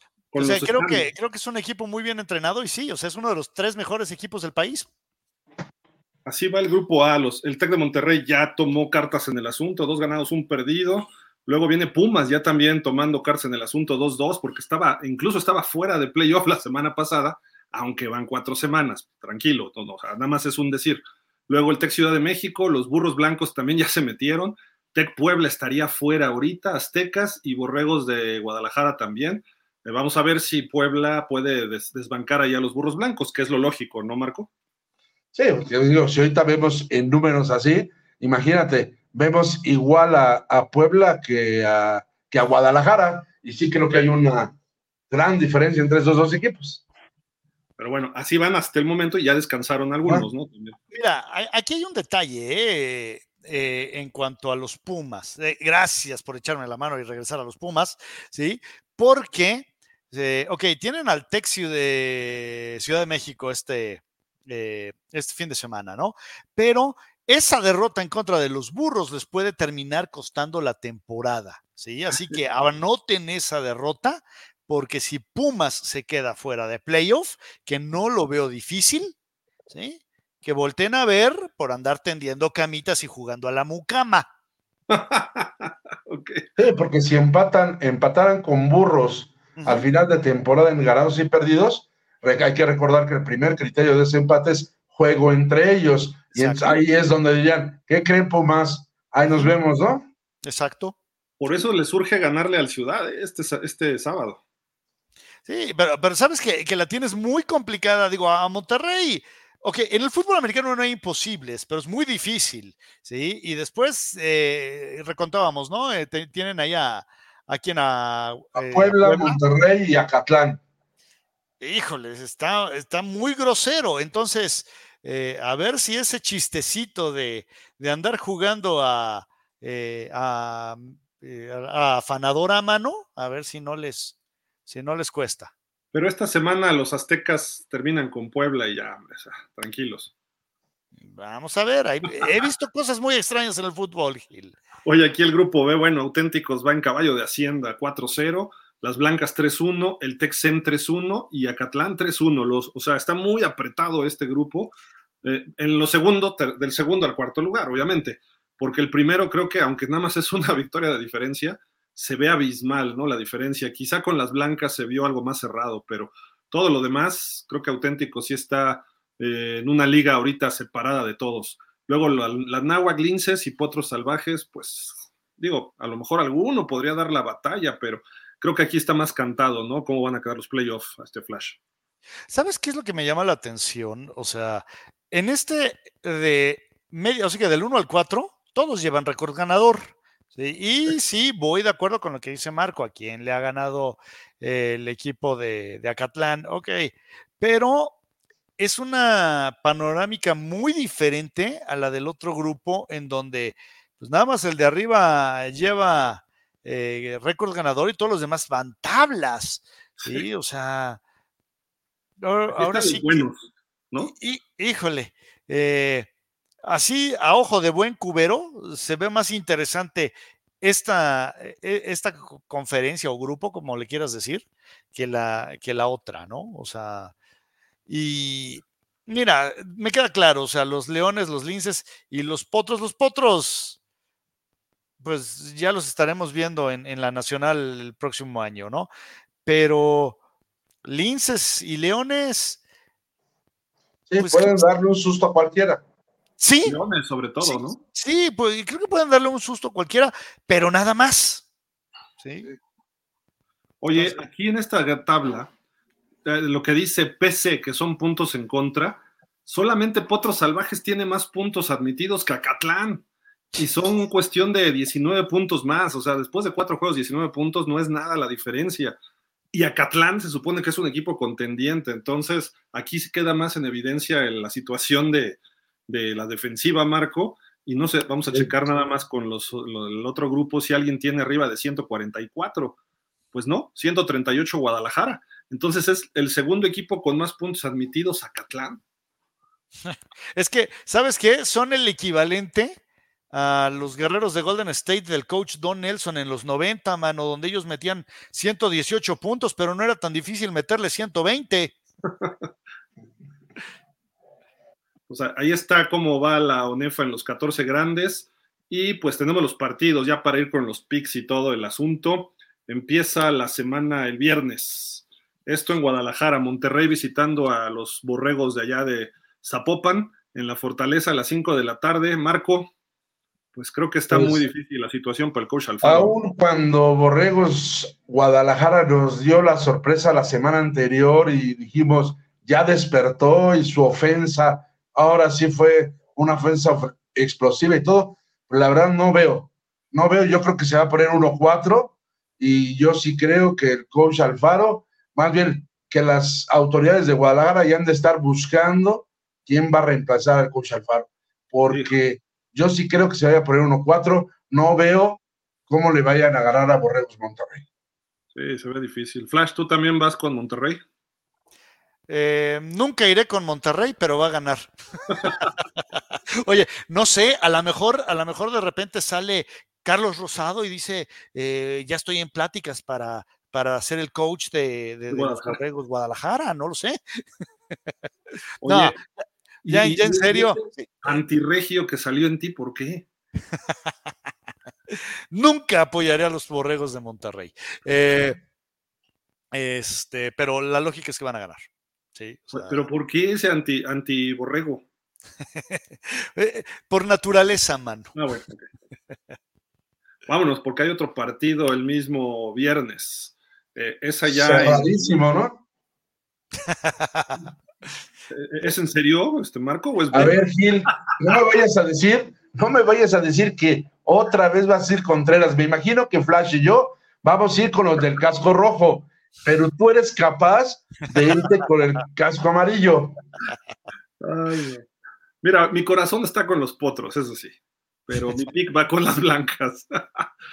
Porque mis blancas son mis blancas de toda la vida. Yo, fíjate que yo quisiera la final, blancas contra auténticos. Eh, me gustaría ver ese partido que se repita en la final. Más que borregos. Borregos creo que a lo mejor tiene un despiste por ahí, ¿eh? en algún momento. Eh, pero las blancas contra auténticos va a ser el choque. Lo vimos en el partido hace dos semanas, bueno, una semana y media, y ahorita creo que esos dos equipos están empezando a configurar para esa final, pero hoy, bueno, en esta semana voy con, los, con las blancas. El sábado, Marco, Oye, pero además a ver si ese partido no es un marcador escandaloso, ¿eh? Sí Puede puede ser, ¿eh? Puede ser escandaloso ese, ese triunfo de Águilas Blancas. aquí No, Linces está bueno, ¿y bien. este qué me dices? O sea, los. Linces está mal su marca. Producción, por Dios, por Dios. Ay, Linces va- no va a 0-4. Va 1-2, ¿no? Va 1-2. Oye, los poderosos Linces. Oye, a ver, mi, mi, mi apuesta es que los dos juegos, tanto el de Águilas Blancas como este, van a ser subidos a, a, a- a cierto, a cierto portal de, de videos para adultos. Ups. Puede ser.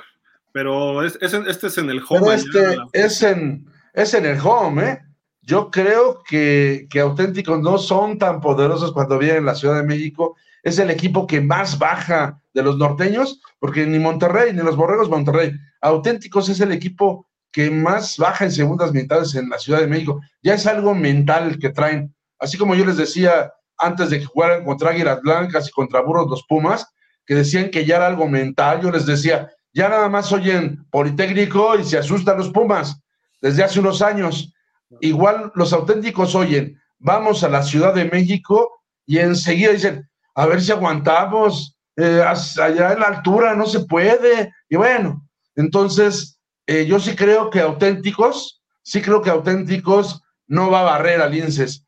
Entonces, eh, creo que hasta le puede dar alguna batalla por ahí Linces porque tiene una ofensa explosiva. No creo que le gane, no creo que le gane auténticos, pero sí creo que le va a dar batalla y que los va, los va a hacer que se esfuercen para, para ganarle. Yo no lo veo ganando más de, ah, si acaso, 10 puntos, no más. Bueno, dos acotaciones, Marco. Los linces no son de la Ciudad de México, ¿eh? son de allá de lo más verde. De la zona conurbada, o sea, la verdad, los que vivimos aquí, si era satélite, era lo más verdes, es, es más, lo más verde está antes de satélite, entonces eh, ir, a este, ir a lo más verdes es como, pues es parte de la, finalmente es parte de la Ciudad de México. Discúlpame, pero yo no me identifico ni con los linces, ni con Acatlán, ni con los Raptors. Eso ya es otro estado, ¿eh? O sea, ya. Son del Estado de México, ¿no? Yo, eh, eh ciudad. Eh, eso ya es, de, ya es el territorio de Mordor. y también ya es cuatrotesiano, entonces ya. Este, gana auténticos, ¿no, Flash? Sí, sí, sí, sí. Y yo creo que no va a estar tan cerrado como, como dice Marco. Yo creo que va a ganar como por ahí de tres touchdowns el equipo de, los Tigers. Sí, yo también. The, Real Tigers. Sí, exacto. Luego, ojalá dentro de ocho días los dos estén aquí frente de mí. Les voy a decir a los dos, ¿qué pasó? ¿No que iban a ganar por tres touchdowns? A ver si es cierto, ¿eh? Mira, puede ocurrir algo como el de las blancas de esta semana, ¿eh? que iban ganando fácil y eh. después se cierra. Puede ser. Eso sí, te, te, doy todo eso, Marco, pero no creo que vaya siete puntos, tres y sí, No. Sí, no. Vale. O sea, el marcador final puede ser que tengas razón. O sea, ¿por qué? Por eso que te digo. Y ya los auténticos, ¿sabes qué? Ya me cansé de la altura y metan al tercer equipo y ahí se empieza a cerrar el juego. Nada más. Vale. Dice por acá a las 12 en Acatlán, los Leones de Anáhuac visitando a los Pumas Acatlán. Pues creo que no está tan fácil ¿eh? para los de Acatlán, Marco. Sí, yo también creo lo mismo, ¿eh? Mucha gente a decir, pues Pumas Acatlán y más con la marca 3-1 y 1-2. Yo creo que saldrían como grandes favoritos y no lo veo así. O sea, Anáhuac es un equipo que, que, tiene una buena defensa, que le cuesta trabajo a, y donde cometa algún error a Catlán, balones sueltos, intercepciones o algo, se les puede complicar. En el papel, Pumas Acatlán debe ganar, pero no creo que sea nada fácil, ¿eh? Vencer a, la Náhuac. Este va a quedar como 70 a 65, ¿no? sí puede ser. Sí, sí, no, no, no está fuera de las posibilidades. ¿eh? Digo, por, por, Acatlán, ¿no? Su defensa que anda muy mal. Pero sí un 38-35, sí lo creo, ¿eh? Sí, y, yo no descartaría la sorpresa, Flash, de Anáhuac en un momento determinado. Sí, no, yo tampoco, no, no, no me sería, ahora sí que algo que dijera, híjole, es impensable, no, para nada. Eh, creo que es un, es un juego que eh, puede dar de qué hablar la próxima semana, puede ser muy entretenido, muy agradable de ver, vamos a, a esperar pero sí, no me sorprendería que por ahí se llevaran un sustito a los de los de Acatlán. Pero vamos con Pumas todos. Sí. Ok. Sí. Vámonos con el duelo poblano. Los Borregos Puebla del coach Fisher contra su ex equipo, los Aztecas. Los dos traen marca perdedora y creo que Borregos Puebla sí me sorprende, aunque le tocó el Tec por ahí uno. Y en la semana uno, no me acuerdo quién lo sorprendió, creo que la Náhuac, ¿no? O Linces. Alguno de ellos, no me acuerdo. Van al Templo del Dolor a la una de la tarde. Ya, ya platicamos de todo, las broncas que trae la UDLA. Eh, pero Puebla tiene que despertar, Marco, porque si no, o sea, imagínate que perdieran este, sí se meten en problemas. ¿eh? No, no, no, o sea, yo creo que van a ganar los poblanos. van a los de. van, a vencer a los de Cholula. Van a vencer a los de Cholula. O sea, Puebla. Y con el coach Fisher que no se fue así como muy contento de lo del UDLAP, yo creo que va, está preparando este partido como, y además lo conocemos, sabemos que él si puede meter 50 en lugar de 48, te los va a meter los 50, o sea, se la puede jugar para ir por 50 aunque vaya ganando 48-0. No se va a hincar, va a buscar eh, hacer más puntos. Eh, así es él. O sea, esa ha sido su mística desde que llegó a México sea, la UTLA era un equipo que si podía meter 100 los metía. Y ahora Puebla, sus borregos son, van a ser iguales. Yo creo, bueno, creo que va a ganar Puebla, Borregos Puebla, y creo que va a ser de manera muy contundente. Y sí puede ser, creo que puede ser un marcador escandaloso. O sea, sí veo un 52-7, un 45-7 o máximo 45-10. O sea, sí veo una paliza de Puebla a la UDLA. Eso creo. Con eso sí despiden a y el sábado.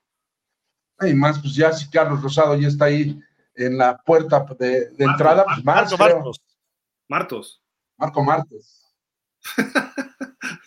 sí, ya no. Desde hace rato, antes de empezar el programa, ya ando cambiando el nombre. No, es que vamos a platicar ahorita de Rosado, pero en la LFA. Flash, ¿cómo ves este juego? Eh, lo debe de ganar el Tech. Eh, no, no creo que sea, híjole, no creo que sea tan eh, golpeado, pero sí me imagino una, una diferencia de 3, 4 touchdowns. No sé si 50 o 60 como. como Eso no es golpeado, no, bueno. Bueno, sí es golpeado, pero no tan salvaje, mano. Ya es, cuidando al rival. Okay. Todos vamos con Borregos Puebla. Creo que esta semana todos estamos iguales, ¿no? Sí. Aquí, aquí es donde va a estar la diferencia en este juego. Ciudad de México 2-2 contra Pumas CU a las 6 de la tarde en el Olímpico. Eh, supongo que están haciendo un juego al año, ¿no? El año pasado tuvieron uno así de festejo y todo, ¿no? De, por lo de, supongo, los Juegos Olímpicos del 68. Eh, no sé si este vayan a hacer lo mismo, porque como no mandan boletines, no hay información, no hay dirección de prensa, David manda los boletines, por Dios, o sea, quieres que le demos cobertura al equipo y no mandas nada, y pues por eso luego aquí, de ti. En este no, ustedes dos no pueden dar pick, aquí el único pick que vale es el mío. A ver. Porque pues aquí hay uno que le va a ir a sus borregos de toda la vida y el otro le va a ir a sus pumas de toda la vida. Entonces el único que va a valer es el pique es el mío. O, me equivoco. ¿A quién, le vas, Gil? Tú tampoco puedes, pues estudiaste en UNAM y jugaste en Guerreros Aztecas. Por eso, pero soy más objetivo en este partido. Oye, son mis dos equipos de, de la UNEFA, por Dios. Este. Mira, me gustaría que ganara el Ciudad de México, pero creo que los Pumas ya despertaron. No sé si les va a alcanzar para el campeonato o playoff, pero el Ciudad está en un proceso y los borregos los evidenciaron medio feo la semana, Monterrey los evidenció la semana pasada. Creo que van a dar batalla, pero más que lo que tuvo esta semana. ¿A quién le ganaron los Pumas? ¿A Guadalajara? Guadalajara. A lo mejor ganan por un touchdown los Pumas o, o dos touchdowns, no, no paliza como la de la semana pasada. Pero bueno, yo, yo me encantaría ver ganar al Ciudad de México, pero no creo que. qué? Ver que ganara el Ciudad de México. Hasta se ríe Flash. No, pues digo, yo no. Está albureando, déjalo. Es un peladazo. Este. Él lo dijo solito, man. Me, me, está albureando este hombre. Flash, ya da tu comentario. Creo que va a ser un juego cerrado. Eh, eh, cualquiera de los dos que se levante con el triunfo va a ser eh, a lo mucho, creo que siete puntos. El detalle es, yo no sé quiénes son estos Pumas.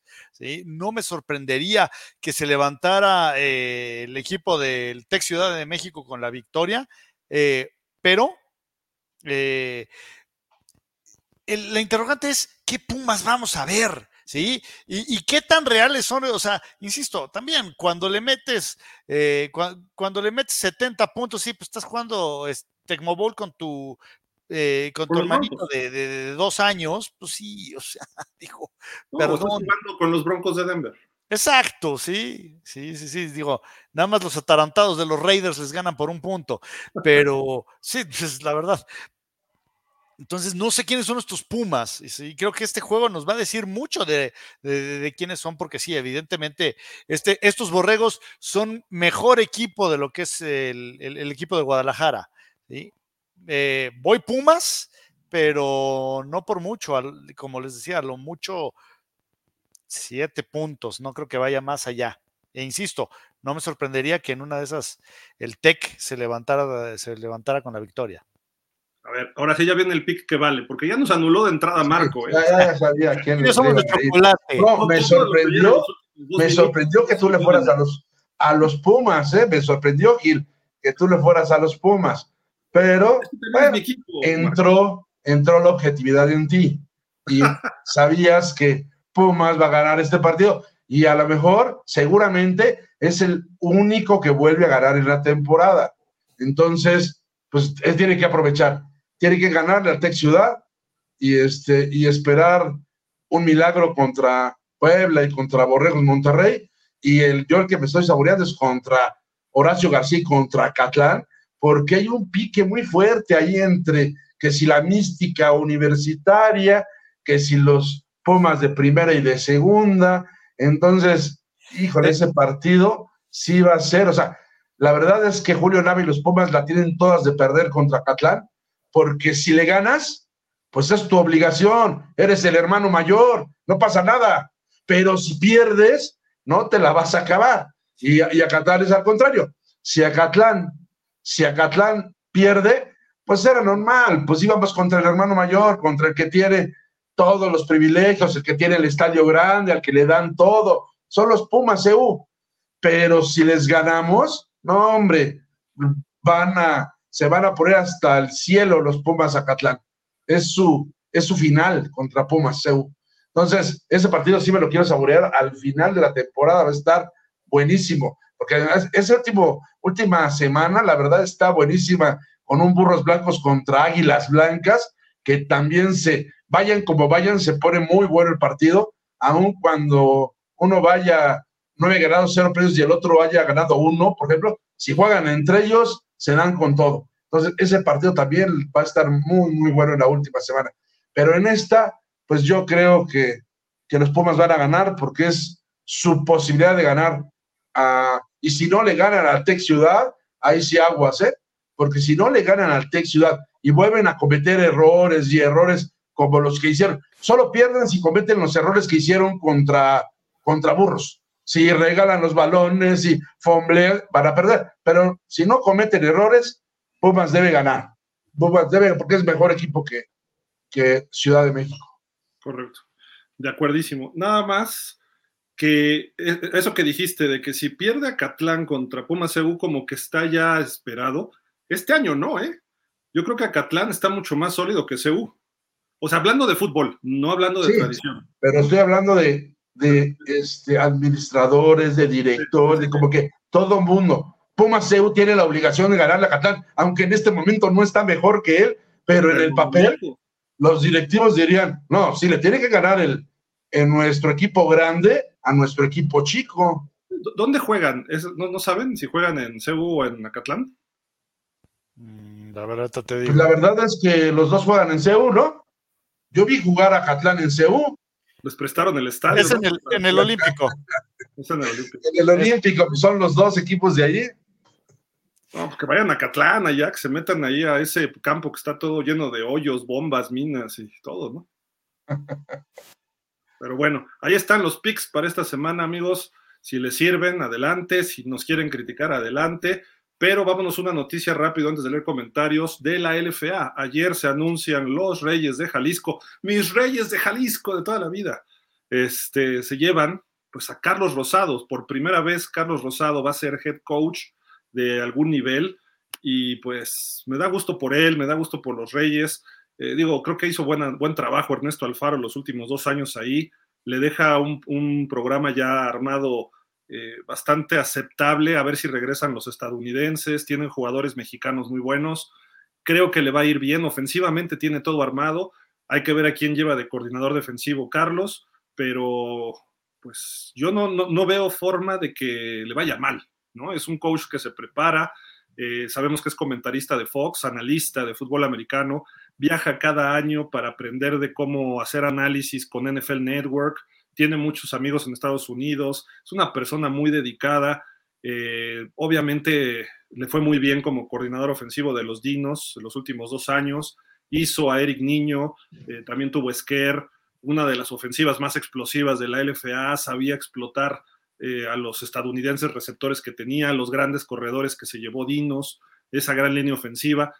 Obviamente se ganó este puesto, era cuestión de tiempo, ¿no? que alguien lo contratara de head coach llega ahí y a mi gusto creo que quizá no sea mucho mejor el equipo en general, por lo menos el primer año, pero creo que si le dan un plazo largo en los Reyes, creo que le va a ir bastante bien. Y por qué no pensar eh, en algún campeonato próximamente para, para el equipo de Jalisco. No sé qué opinen ustedes, pero a mí me dio mucho gusto ver esta noticia ayer que no la no, me la esperaba, eh, la verdad, ni, ni siquiera había oído rumores, no sé ustedes. Fíjate que eh, me da gusto por Carlos, obviamente. Eh, yo creo que sí hereda un muy buen plantel, pero creo que le falta la pieza clave que es el coreback. Eh, al, fin y al cabo, creo que esa era la pieza que de repente fallaba. Patrick, ay, de repente daba unos juegazos y de repente te, le interceptaban como 400 veces el balón pero eh, sabiendo la creatividad que tiene Carlos eh, a la ofensiva, creo que puede hacer cosas muy interesantes, sobre todo si conserva a Shippy y a todos los que, sí, los, que, los que ya conocemos, ¿no? Entonces, eh, creo que puede ser muy interesante ver, ver lo que va a hacer ese equipo y, hay que recordar, pues al fin y al cabo, le metieron la pata a los Reds en, temporada regular y por ahí se colaron le pusieron las cosas un tanto complicadas a los dinos y, pues ahora sí que se ve bien el, panorama de entrada para, esos reyes. Habrá que esperar. Hay, que recordar, Marco, que perdieron los reyes, ¿eh? dejaron ir oportunidades, creo que en Saltillo, ¿eh? o sea, jugaron bien, hicieron la chamba y fallaban a la hora buena. ¿eh? Perdieron el, gol de campo del triunfo.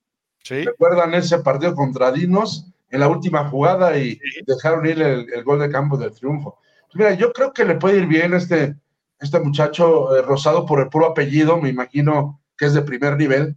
Imagínate, ah. mis hijos se apellidan García Rosado, entonces imagínate, creo que es su primo, creo que es su primo o algo, entonces por el puro apellido creo que le debe ir bien. No, la verdad es que sí tiene experiencia, tiene experiencia y yo creo que, este, como dices, con Dinos se veía una ofensiva con, o sea, bien planeada. O sea, no se veía una ofensiva, este, porque hasta en eso, ¿no? Cuando, cuando ves un equipo, notas enseguida quién es un buen coordinador ofensivo, quién es un buen coordinador defensivo, por los ajustes que hacen. Y en el medio tiempo notas los cambios que hizo un buen coordinador. Y la verdad es que los Dinos a la ofensiva tenían una, una buena y balanceada ofensiva. Entonces, yo creo que Carlos Rosado es un buen coach y creo que le va a ir bien porque Reyes es un buen equipo, tiene una línea defensiva grande, fuerte, también por ahí su perímetro, este número 6 que siempre salía en el anuncio, etcétera. La verdad es que es bastante, bastante bueno. Y este, y sí, los, yo estoy muy de acuerdo con Flash que lo único, lo único que es donde eh, hay, hay, que mejorar era en el coreback, porque sí, Patrick igual te salía como el Patrick que decías, no, ahora sí, este Patrick es el, es el bueno y te lanzaba tres pases de anotación, y en el siguiente partido te aventaba tres intercepciones y un pick six. Entonces, híjole, sí, este, había que, sí creo que, que su talón de Aquiles es el coreback, pero si contratan un buen coreback, Reyes va a pelear de tú a tú con cualquiera. Se, se metió ahí este, al final a, las, a los playoffs y todo, ¿no? Entonces, la verdad sí es un, equipo complicado. Los últimos dos años ha estado en playoff y dando buena batalla. Lo único que hay que ver, y lo tendrá que demostrar él con sus jugadores, no con la prensa, ni conmigo, ni mucho menos. Él es muy pasivo, muy paciente, muy tranquilo.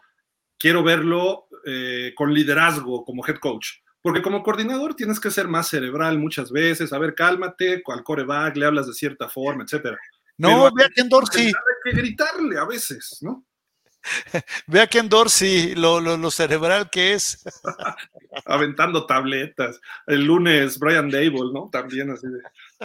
Digo, o sea, a todos les llega su momento, ¿no? Pero creo que Carlos Rosado es lo único, como que es demasiado tranquilo para ser head coach no digo que sea malo, ha habido grandes head coaches en México, en Estados Unidos, muy pacientes, muy pasivos, pero y también a ver cómo se involucra con la defensa, porque hemos visto que muchos grandes mentes de un lado defensivo u ofensivo, luego el otro lado de su equipo, cuando son head coaches, como que queda muy carente, no saben escoger, no saben cómo meterse en ese lado del balón. Son las cuestiones que yo le pondría nada más ahora que va a iniciar este proceso con los Reyes. Y a ver a cuántos jugadores se roba de Dinos, ¿eh? O sea, sí. Porque va a decir, a ver, capaz de que se lleva a Niño, que es quizá el mejor coreback de México junto con Bruno Márquez en el LFA, a lo mejor se roba dos, tres linieros, que son todos mexicanos, este, habrá que ver, ¿eh? Porque pues eso pasa mucho en el LFA. Oye, eh, ahora sí que, no, yo creo que ahí eh, este, Paco Orozco lo debe de tener bien amenazado, mano. Igual. No te llevas a nadie, nada más. Exacto, sí. es más, sí, de, entrada me tienes que mandar a Shippy. Y, a ver qué pasa en Dinos, a ver quién se queda al frente, porque va a ser una vacante muy fuerte o muy difícil de, de cubrir. Aunque el coach, este, ¿cómo se llama? Este Javier. Adame. Adame Adame, se me, olvidó. Eh, Javier Adame tiene mentalidad ofensiva también, pero pues Carlos Rosado, él, se desentendía de esa parte, ¿no? Y Carlos se dedicó a manejarla y hizo lo que quiso con esa, con esa ofensiva. Entonces habrá que ver qué ajustes hace Dinos también en, esa, en ese renglón, ¿no? Sí, es lo que dices, ¿no? O sea, cuando un head coach, cuando un head coach eh, tiene cierta inclinación, porque los head coaches fueron coordinadores antes ya sea ofensivo o defensivo, y realmente a lo mejor porque jugaron, tal vez los que jugaron, porque jugaron de eso.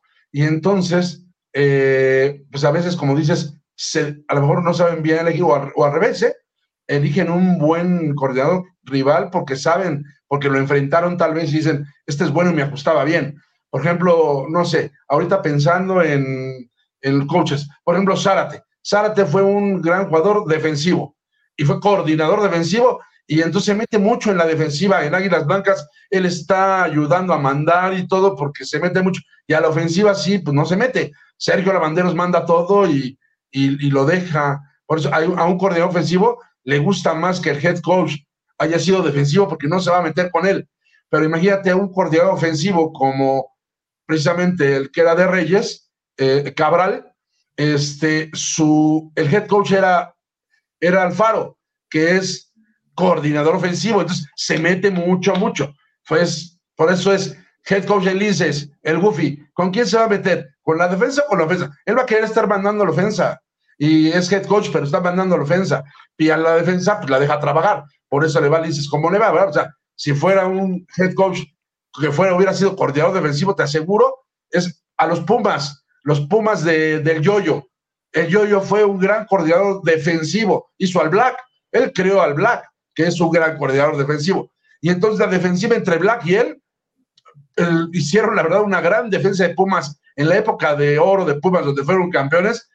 Les metían casi nada de puntos entre el Black y el Yoyo, pero a la ofensiva, pues no se mete tanto porque él no fue ofensivo. Y esa es la, la cuestión, lo que dices, ¿no? O sea, como que siempre en un equipo, aquí igual en Reyes seguramente Carlos Rosado se va a meter mucho a la ofensiva, no sé si vaya a ser él mismo el coordinador ofensivo, pero se va a meter mucho a la ofensiva y la defensiva es la que pueden descuidar, ¿no? Así es, creo que en todos los, en todos los equipos. mañana sale un video de Marco Martos. Me propongo como coordinador ofensivo de los Reyes, va a decir. A lo mejor. bueno, el hijo de Carlos Rosado juega en los Aztecas de receptor y lo está haciendo bien el chavo, ¿eh? Entonces, ya la tercera generación de los Rosado está también ya en Liga Mayor, ¿no? El papá fue una, un figurón, ¿no? De los Pumas, luego Carlos en los Aztecas, que Carlos también estuvo en training camps del NFL, en NFL Europa, etcétera, y ahora su hijo, ¿no? Que por ahí va. Pero bueno, en fin, leemos comentarios y ahorita, si hay algo más, ahorita lo, lo comentamos. Daniel Berry, yo, ¿cómo estás, Daniel? ¿Qué dices? Dice Ivonne Reyes Fregó, saludos, feliz cumpleaños, Gil. Igual, igual, Ivonne, gracias. Gracias. Fue ayer, Ivonne, por Dios. Por Dios. Gracias. Dice Ismael Leal. Buenas tardes, Gil, Marco y Flash, para hablar del resurgimiento de Pumas EU y que sean el caballo negro en playoff. Mira, me encantaría, pero vamos a ver qué Pumas, o sea, que, qué Pumas son. Este fin de semana nos vamos a dar una idea más sólida y bueno, ya después veremos con Monterrey, ¿no? Primero que ganen el sábado, eh, que va a estar muy difícil. Ismael Leal una verdadera decepción el nivel de juego de los aztecas. En verdad, nada que ver con la historia. No tienen el nivel para jugar en los 14 grandes. Ya perdieron ese nivel. Ups. Mira, también hay que recordar que esa escuela tuvo muchos problemas extradeportivos en los últimos años y eso les afectó muchísimo. Entonces, también, ahora sí que no es jugar a abogado del diablo, hay que entender eso, ¿sí? No todo es culpa de, de los jugadores. Se vieron involucrados en un auténtico escándalo que estuvo en todos los noticieros, ¿no? Entonces. Se cerró la universidad dos, tres años y luego la pandemia, fue un problema, ¿no? Sí, sí, sí. Se metió el gobernador de Puebla, el fallecido, este, ¿cómo se llama este cuate? Barbosa, ¿no? Juan Salvador Romero con su logo de la UNAM, como siempre, dice: Hola, buen, amigos, buenas tardes. ¿Ese Flash es vocero de mis borregos de toda la vida o Guajolotec, Ciudad de México? No, no, ¿qué pasó? Jamás. Jamás. No, no, no. Jamás. no leemos comentarios de Juan Salvador si sigue así. Ismael Leal, vamos con Pumas EU para este juego. Van a darle un baile al otro Tech. 38-17 y vamos por los Zacatlecos el señor Horacio no le va a ganar a su próximo equipo. ok. Le tiene que ganar para que lo contraten. si no le gana, pero, a seguir con Nava. Mira, por cierto, ayer también fue coach, eh, coach, fue cumpleaños del coach Horacio. Somos del mismo día, de diferentes años, yo creo. Este, un abrazo al coach Horacio. Pues lo voy a llevar de head coach a los Pumas. Ahora que sea yo director de deporte de UNAM. Oye, Ismael dice, ¿ya te bajaste del barco de los Raiders Flash? Mira, voy a, voy a, eh, explicar mi, razón para decir que los Raiders están muertos. Los, verdaderos Raiders murieron con Al Davis. Los verdaderos Raiders eran una extensión de la personalidad de Al Davis. Al morir Al Davis, se murió ese equipo, no nos dimos cuenta inmediatamente. ¿sí? Ahora, al salirse de la ciudad de Oakland, eh, se salieron del lugar que los dotaba de gran parte de su personalidad, de una ciudad que eh, es de gente trabajadora, ¿sí? Y de repente te los llevas a una ciudad en la que es una parranda continua, en donde los aficionados van eh, un fin de semana y no van a regresar al siguiente, ¿sí? Eh, eso les quitó muchísimo. Y créeme que no es por el perder, ya estábamos acostumbrados, tristemente. una campaña de derrotas más, una, una menos, es lo mismo, ¿sí? Pero hubo, eh, hubo, hubo varios factores. Ese es uno, el, mudarlos de, de, Oakland. Yo nunca, nunca estuve de acuerdo.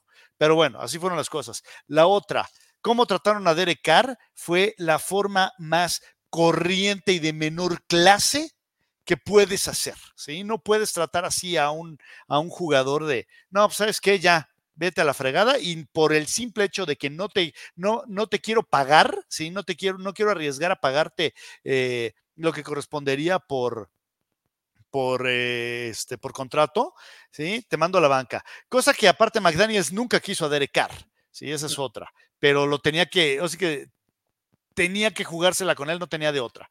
¿sí? Y luego tuvieron el descaro ¿sí? de, de mandar correr a un fan por sacar un letrero que decía Banquena McDaniels. Y ese fue Mark Davis, el que lo manda a correr. ¿sí? Entonces, yo, o sea, como, yo sí, como, como fan, eh, Al Davis nunca hubiera hecho eso. ¿Sí? O sea, al fin y al cabo, ¿sabes qué? Te callas y perdón de la expresión, te la tragas. ¿sí? Y luego de, y aparte llevas al beneficiario de uno de los más grandes robos de la historia, ¿sí? A ser parte de la organización como, como dueño minoritario. No, perdón, perdón, eso. Los Raiders se basaron en la filosofía de nosotros contra los demás. Y Mark Davis tiene la idea de nosotros queremos ser uno de ustedes. ¿Sí? Entonces, eh, mientras estén el trampas y el cabeza de circuncisión ahí, eh, Perdón, perdón, Dick Davis. Habíamos quedado que iba a ser Dick Davis. Richard Davis. No, no, Dick Davis. No, el, insulto, el insulto tiene que quedar. No, se preocupen, el insulto lo digo yo, no lo dice Gil, no lo dice pausa los dos minutos, lo dice Jorge Fernando López. ¿sí? Eh, entonces, mientras eh, el, señor Glande esté ahí, olvídenlo. O sea, eh, y aparte, no sé si lo vieron, no sé si lo tengas ahí, Gil, pero agarran, le gritan corre a McDaniels y todavía se pone a gritarle al aficionado, el señor eh, Dick Davis, ¿sí? Y le dice, piensa, a ver, ha ganado siete juegos y ha perdido 14. ¿Quién tiene que pensar? O sea, perdón, pero eh, señor McDavis, usted hizo la primaria en una pianola. ¿sí? Usted era compañero del hijo del señor Burns, ¿sí?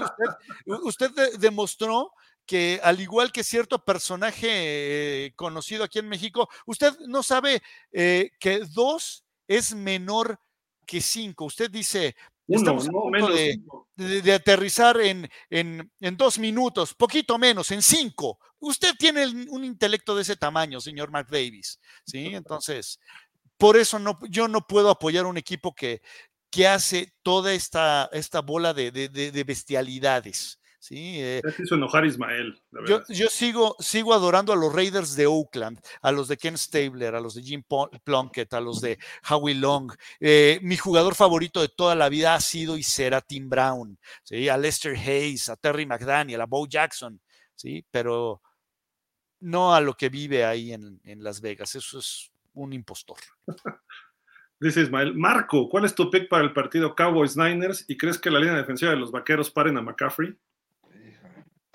O sea, mi corazón, mi corazón está con los vaqueros, pero la verdad es que los 49 se están viendo muy bien, muy bien, y, McCaffrey está incontenible por pase, por carreras, está dando tres touchdowns por juego. O sea, la verdad es que ahorita sí veo a los 49 como el mejor equipo de la NFL, o sea, el que mejor está jugando. Entonces, sí, este, eh, es que la verdad debería, necesitaría jugar por muy, muy bien su mejor partido los Cowboys como para llevarse el triunfo. Solo que jugaran un gran partido, que dijeran, qué partidazo los vaqueros, jugaron bien a la defensa, jugaron bien a la ofensa, no les interceptaron ninguno, solo así. Pero la verdad, la verdad es que no, no veo, no veo cómo los Cowboys vayan a vencer a los, a los 49 este los Cowboys, Marco, tienen el arma secreta para San Francisco. Se llama Trey Lance, el coreback reserva que llegó este año de trade. Le va a decir al coordinador, esta jugada es esta, esta es la otra, Pero la, verdad es que los 40, hay que reconocer que los 49 están jugando muy bien. San Francisco está hoy por hoy, sí se va, se está viendo como el mejor equipo de la NFL, ¿no? Ismael pregunta, sintetiza un poco, este, porque sé que te vas a enojar y te vas a echar tu monólogo. No, fíjate que ya me da risa. de los partidos que han tenido los Raiders, dice. ya me da risa. Mira, cuando le ganas por un, por un punto al equipo de los Broncos, quiere decir que estás muy mal. O sea, los Broncos están todavía, eh, creo que un micropeldaño abajo de los Raiders. Eh, en contra de de los acereros, pues, se demostró que Guacarápolo es un auténtico bodrio. Digo, aventó dos pases que no debió haber soltado, se tenía que tragar el balón. Eh, no es un buen coach, pero digo, un buen coreback, pero el problema es que la organización está mal manejada. Entonces, el problema nace con, eh, con Dick Davis y, baja por eh, esta señora Sandra Baron Cohen, eh, Dolph Ziegler, Clown Daniels y de ahí para abajo, ¿no? Este, y sí, lo dije mal a propósito. ya viene Caleb Williams, no te preocupes. de todas formas, mano, o sea, el problema, el problema empieza con el dueño. Sí. Entonces, mientras... afortunadamente ya existe Mark Davis, porque eso ya como que le quita la presión a nuestro dueño en Miami. Agustín Hernández Duarte dice, saludos a los tres desde Monterrey, Nuevo León. Órale, saludos Agustín, qué buena onda. No había tenido oportunidad de verlos en vivo. El programa es dinámico y con buenos comentarios. Gracias por su dedicación y seriedad. Gracias, Agustín. Gracias, qué, buen comentario. eso, esos comentarios nos, nos motivan para seguir más adelante todavía. Juan Salvador Romero, felicidades al próximo director de actividades deportivas del UNAM, el vaquero. ¿Qué pasó? Por Dios. Abrazo, hermano. No, bueno, no, no, no. ¿Qué? ¿Camino chueco? ¿Qué? Ay, perdón, Marco, perdón. Ismael Leal, si Justin Herbert o, Gino Smith llegaran a los Raiders, ¿cambiaría tu forma de pensar? mira, mira, mira, mi, forma de pensar cambiaría, saquen de ahí al, circuncisión y al, eh, y al, este, al atarantado del trampas, ¿sí? Mientras yo no puedo irle a un equipo que tenga eh, algún tipo de afiliación con Tom Brady, no puedo. O sea, para mí es lo mismo que irle, que apoyar a John Elway. No puedo. Fuertes declaraciones. Cowboys Nation Sonora. Saludos, Giel, a los panelistas. Excelente programa. Saludos a nuestros amigos de Cowboys. Dice Juan Salvador Romero, Flash va a volver a, amar a los Raiders cuando vea a Jimmy G de toda la vida volver al campo. Paciencia. oye, no, eh, no, no, no, has visto cómo le, cómo le digo, mano? O sea, es Guacarópolo. Sí, o sea, ya con eso te dije todo lo que opino de, del famoso Jimmy G. ¿Sí? Ah, y que regresen a Oakland, por cierto, los Raiders son de Oakland, no son de Las Vegas. No, no, pidas imposibles, por Dios. No, pero por eso te digo, lo he dicho aquí varias veces, mi querido Gil, ¿sí? Es en reconocimiento a los verdaderos Raiders que dedico estas palabras y pues en noción de las vacaciones que se han tomado de los emparrillados y hablándole al impostor que se postra ahora en su estrado. Pues bueno, ahí están los comentarios. Gracias a todos ustedes. Y pues les comentamos rápido, la conferencia nacional empieza el viernes. Están los indios de Ciudad Juárez contra los Leones de Querétaro, la Náhuac de Querétaro, a las 3 de la tarde allá en el Olimpo Naranja de la Universidad Autónoma de Querétaro. Luego ya el sábado es Halcones de la UB, de la Universidad Veracruzana, contra Lobos Buap a las 11 de la mañana allá en, en Buap en casa de WAP, perdón. Luego el UTESI estará visitando a los búhos en el casco de Santo Tomás a las 12. Este juego, todos son el sábado los que les estoy diciendo. Luego las Águilas de Chihuahua, de la Universidad Autónoma de Chihuahua, visitan a los Cardinals de, ¿dónde son? De la Incarnate Worth, ¿no? Que van 0-3 a las 12 del día. Los Potros Itzón visitan a, eh, esto es Arizona State University en Querétaro a la 1 de la tarde. Los son 2-1 y ellos van 0-3, los, los, eh, los Red Wolves. Luego la Universidad Autónoma de, Baja California, ¿qué son las cobras? ¿Son ellos? Cimarrones, cimarrones. Y visitan a la ULM en Celaya, es la latina, ¿no? Algo así se llama esa, Universidad Latina, algo así, ¿no? A las 3. Luego eh, dice por acá Zorros Cetis de Mexicali, visitan a los Borregos de Querétaro a las 5 de la tarde, también el sábado allá en Querétaro. Luego los frailes del Tepeyac van a Cancún a las 6 de la tarde contra la Náhuac. Y a las 6, esto todos son de la Conferencia Nacional, los Lobos de la UADEC van al 3 de marzo contra los Tecos a las 6 de la tarde allá en el estadio 3 de marzo de la UDG. Así de que pues ahí están los partidos de la Conferencia Nacional. No vino Santi, que nos traía toda la información, detalles de la Nacional, pero a ver si la próxima semana nos platica un poquito más. Mi estimado Flash, ¿algo más para ya despedir? Oye, el viernes hay eh, conferencia de prensa de los Reds de la Ciudad de México. A ver qué nos dicen con eso de que no se aparece por aquí el, señor Hoslar porque está muy ocupado. Ya, ya, este, ya por ahí anunciaron ayer que hoy o ayer que este el coach que ya tiene un nuevo coach de equipos especiales, ¿no? El coach Sergio Olvera. ¿Mm? El coach Sergio Olvera es el nuevo coach de, este, de equipos especiales de los Reds. Y este, pues digo, está bien que. ¿Mandé? Van a anunciar coaches, creo, ¿no? Van a anunciar un, un, coordinador ofensivo. Yo les podría adelantar algo, pero hay, hay mejores. De, ahí, ahí van el viernes. ¿Quién es? ahí van el viernes, van a anunciar al nuevo coordinador ofensivo y algunos, y por ahí algunos, creo que algunos jugadores o algún jugador. Oye, este, ya echaste a perder media conferencia, Marco. No, no, no, yo no he dicho nada. Nada más sé, sé que van a anunciar coaches y que y lo de Olvera, pues nos lo mandaron, ahí se salió su foto donde decía el ex Águila Blanca, Sergio Olvera, se une a Reds y es al staff de, los Reds y es el nuevo coordinador de equipos especiales. Oye, a, mí lo que me encantaría es que anunciaran que, que van a buscar tener una una identidad propia, mano, porque yo no sé a quién veo en la Ciudad de México, si a los Reds o a los Mexicas, o sea, como que son una amalgama los dos ahí, muy parecida. Tienes la conferencia el viernes, ahí coméntalo.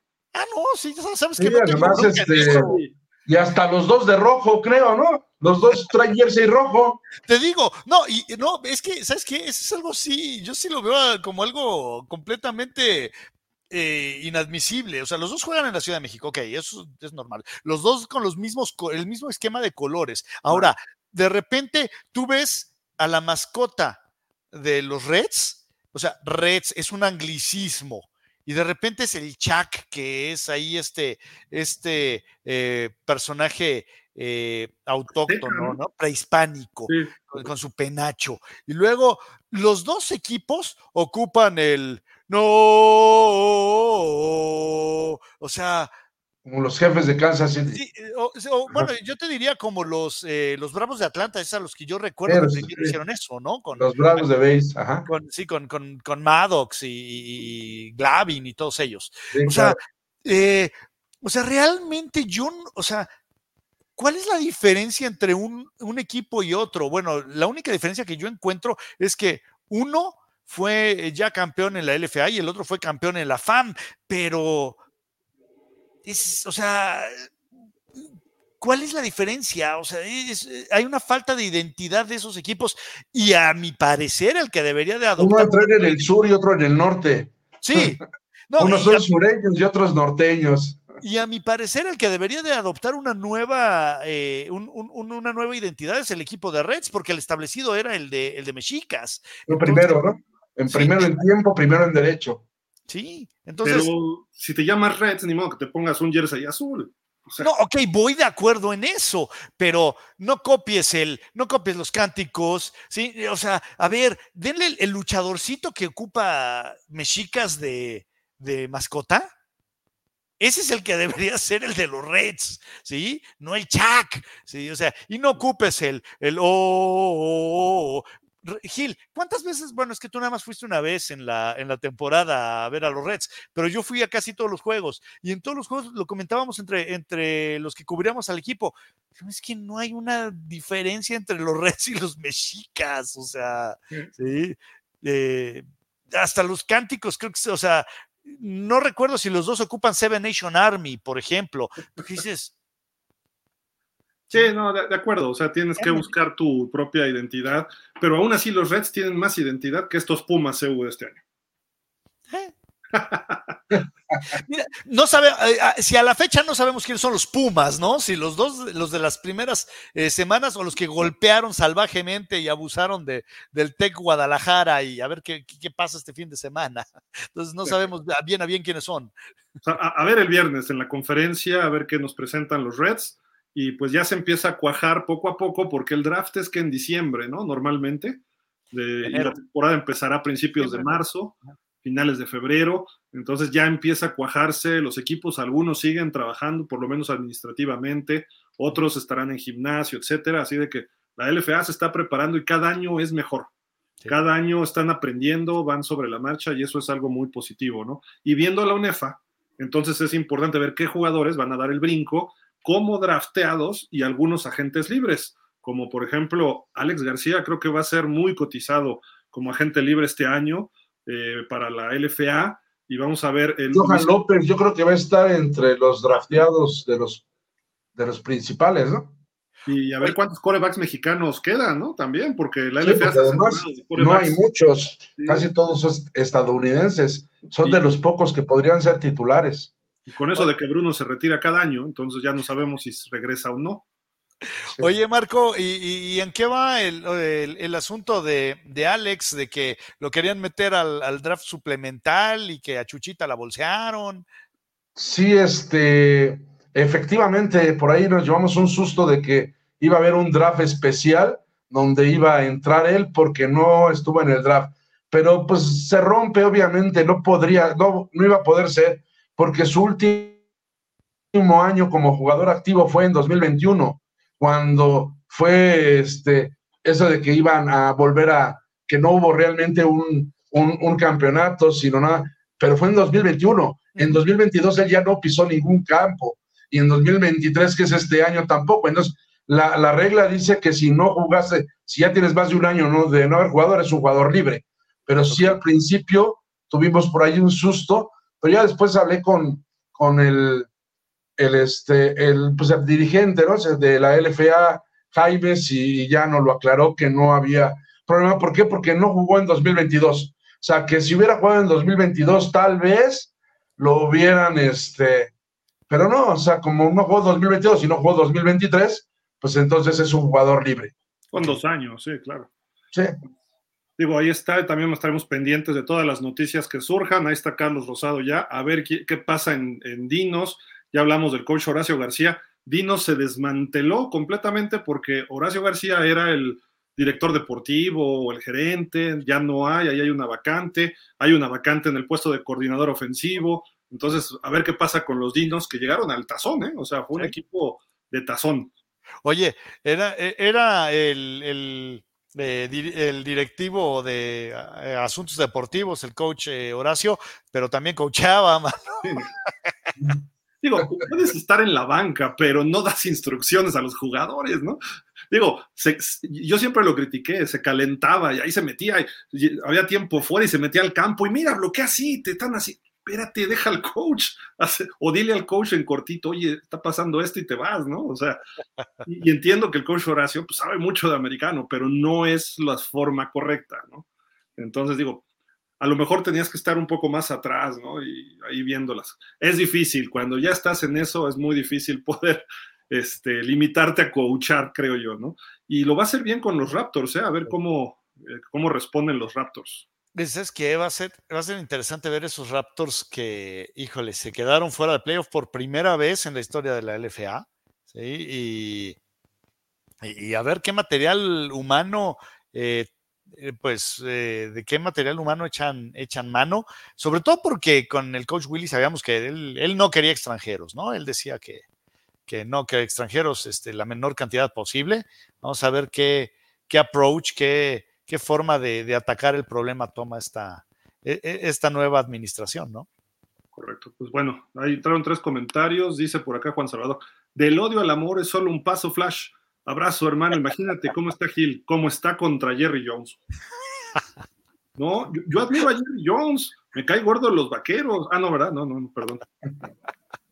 No, no, me, me, fui de más. Ismael Leal. El señor José Luis, que estaba en pausa, ya tiene programa, por eso ya no sale. Sí, es un traidor se fue, dijo, ¿saben qué? Ya me cayeron gordos, voy a hacer mi programa y ya. No, lo que pasa es que él es el jefe de prensa de los Reds. Sí, de hecho. Ya ha tenido mucha chamba, Ismael, no, no, y él sigue con nosotros. Cuando sí, sí, pueda, sí. se conectará, ¿no? Sí, sí, sí, por eso digo, pero pues, nada más es, es, es echar, echar, carrilla en buena onda, nada más. Es un traidor, ya se fue. Ismael Leal pregunta: ¿algún día se podría hablar de básquetbol y hablen del mejor equipo de todos los tiempos, los Pistons de Detroit? Eh, yo, yo encantado, mano. A mí me encanta, encanta el básquet. Pues no, no, hay pausa de los dos minutos en el básquet. Entonces, oye, pero, sí, ¿cómo, oye, ¿cómo no? Pepe Espinosa marcaba Wonder presenta la pausa de los dos, los dos minutos finales, dos, que siempre los marcaba cuando quedaba 2.59, nunca cuando quedaba 1.59. Para darse tiempo. ¿no? Es que luego sí, sí, siguen jugando y no, no, no se para. Sí, y en, los, en, las arenas este, dice, el, el, la voz oficial dice two minutes. Exacto. Normalmente, no sé si en todas, pero en los varios juegos que he ido, two minutes, two minutes, para que sepan los jugadores. Digo, están los relojes por todos lados, ¿no? Pero, pero en fin. Este, sí, un día hablamos, este, pero sabes que, mira, nosotros tenemos un espacio que se llama GF Sports Media. Los lunes hay un programa que se habla de todos los deportes. Principalmente hay mucha gente que habla de, de ese deporte con un esférico que patean, ya sabes, ¿no? O sea, cosas sucias, ¿no? Que un juego tan sucio que se juega con los pies. Pero bueno, este, eh, no, de, de, fútbol, soccer y hablamos de base, de básquet, de atletismo, algo de americano también, tenis. Entonces, eh, ahí, pues ahora que venga la pretemporada, bueno, ya está la pretemporada, creo, ¿no? Que inicie la temporada regular del NBA y pues algo del LNBP, porque hay dos, tres especialistas de básquet y si nos acompaña un día Flash, pues adelante. ¿eh?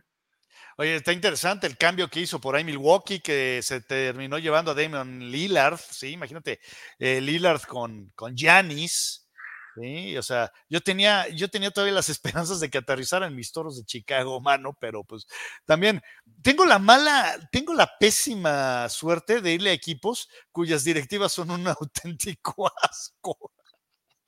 No, y, y, sabes qué, digo, creo que los Celtics también hicieron algún movimiento interesante hace poco, ¿no? Este, y los Celtics van a ser campeones este año, no se preocupen. Pero bueno, vámonos, este, Marco, ¿algo más? No, vámonos, vámonos. Na, na, nada más para rematar ese comentario, es, van a volver a perder la final en contra de los guerreros de Golden State y por fin Chris Paul se va a, correr, a coronar campeón. Mira, le, damos chance a los equipos para que se acerquen un poco en campeonatos, nada más. Y a Miami Heat, ve, y no puede, o sea. Estamos entre cuates, Boston y Miami. A ver, órale, te toca, va. Ah, ándale, ándale. bueno, vámonos, amigos. Muchísimas gracias.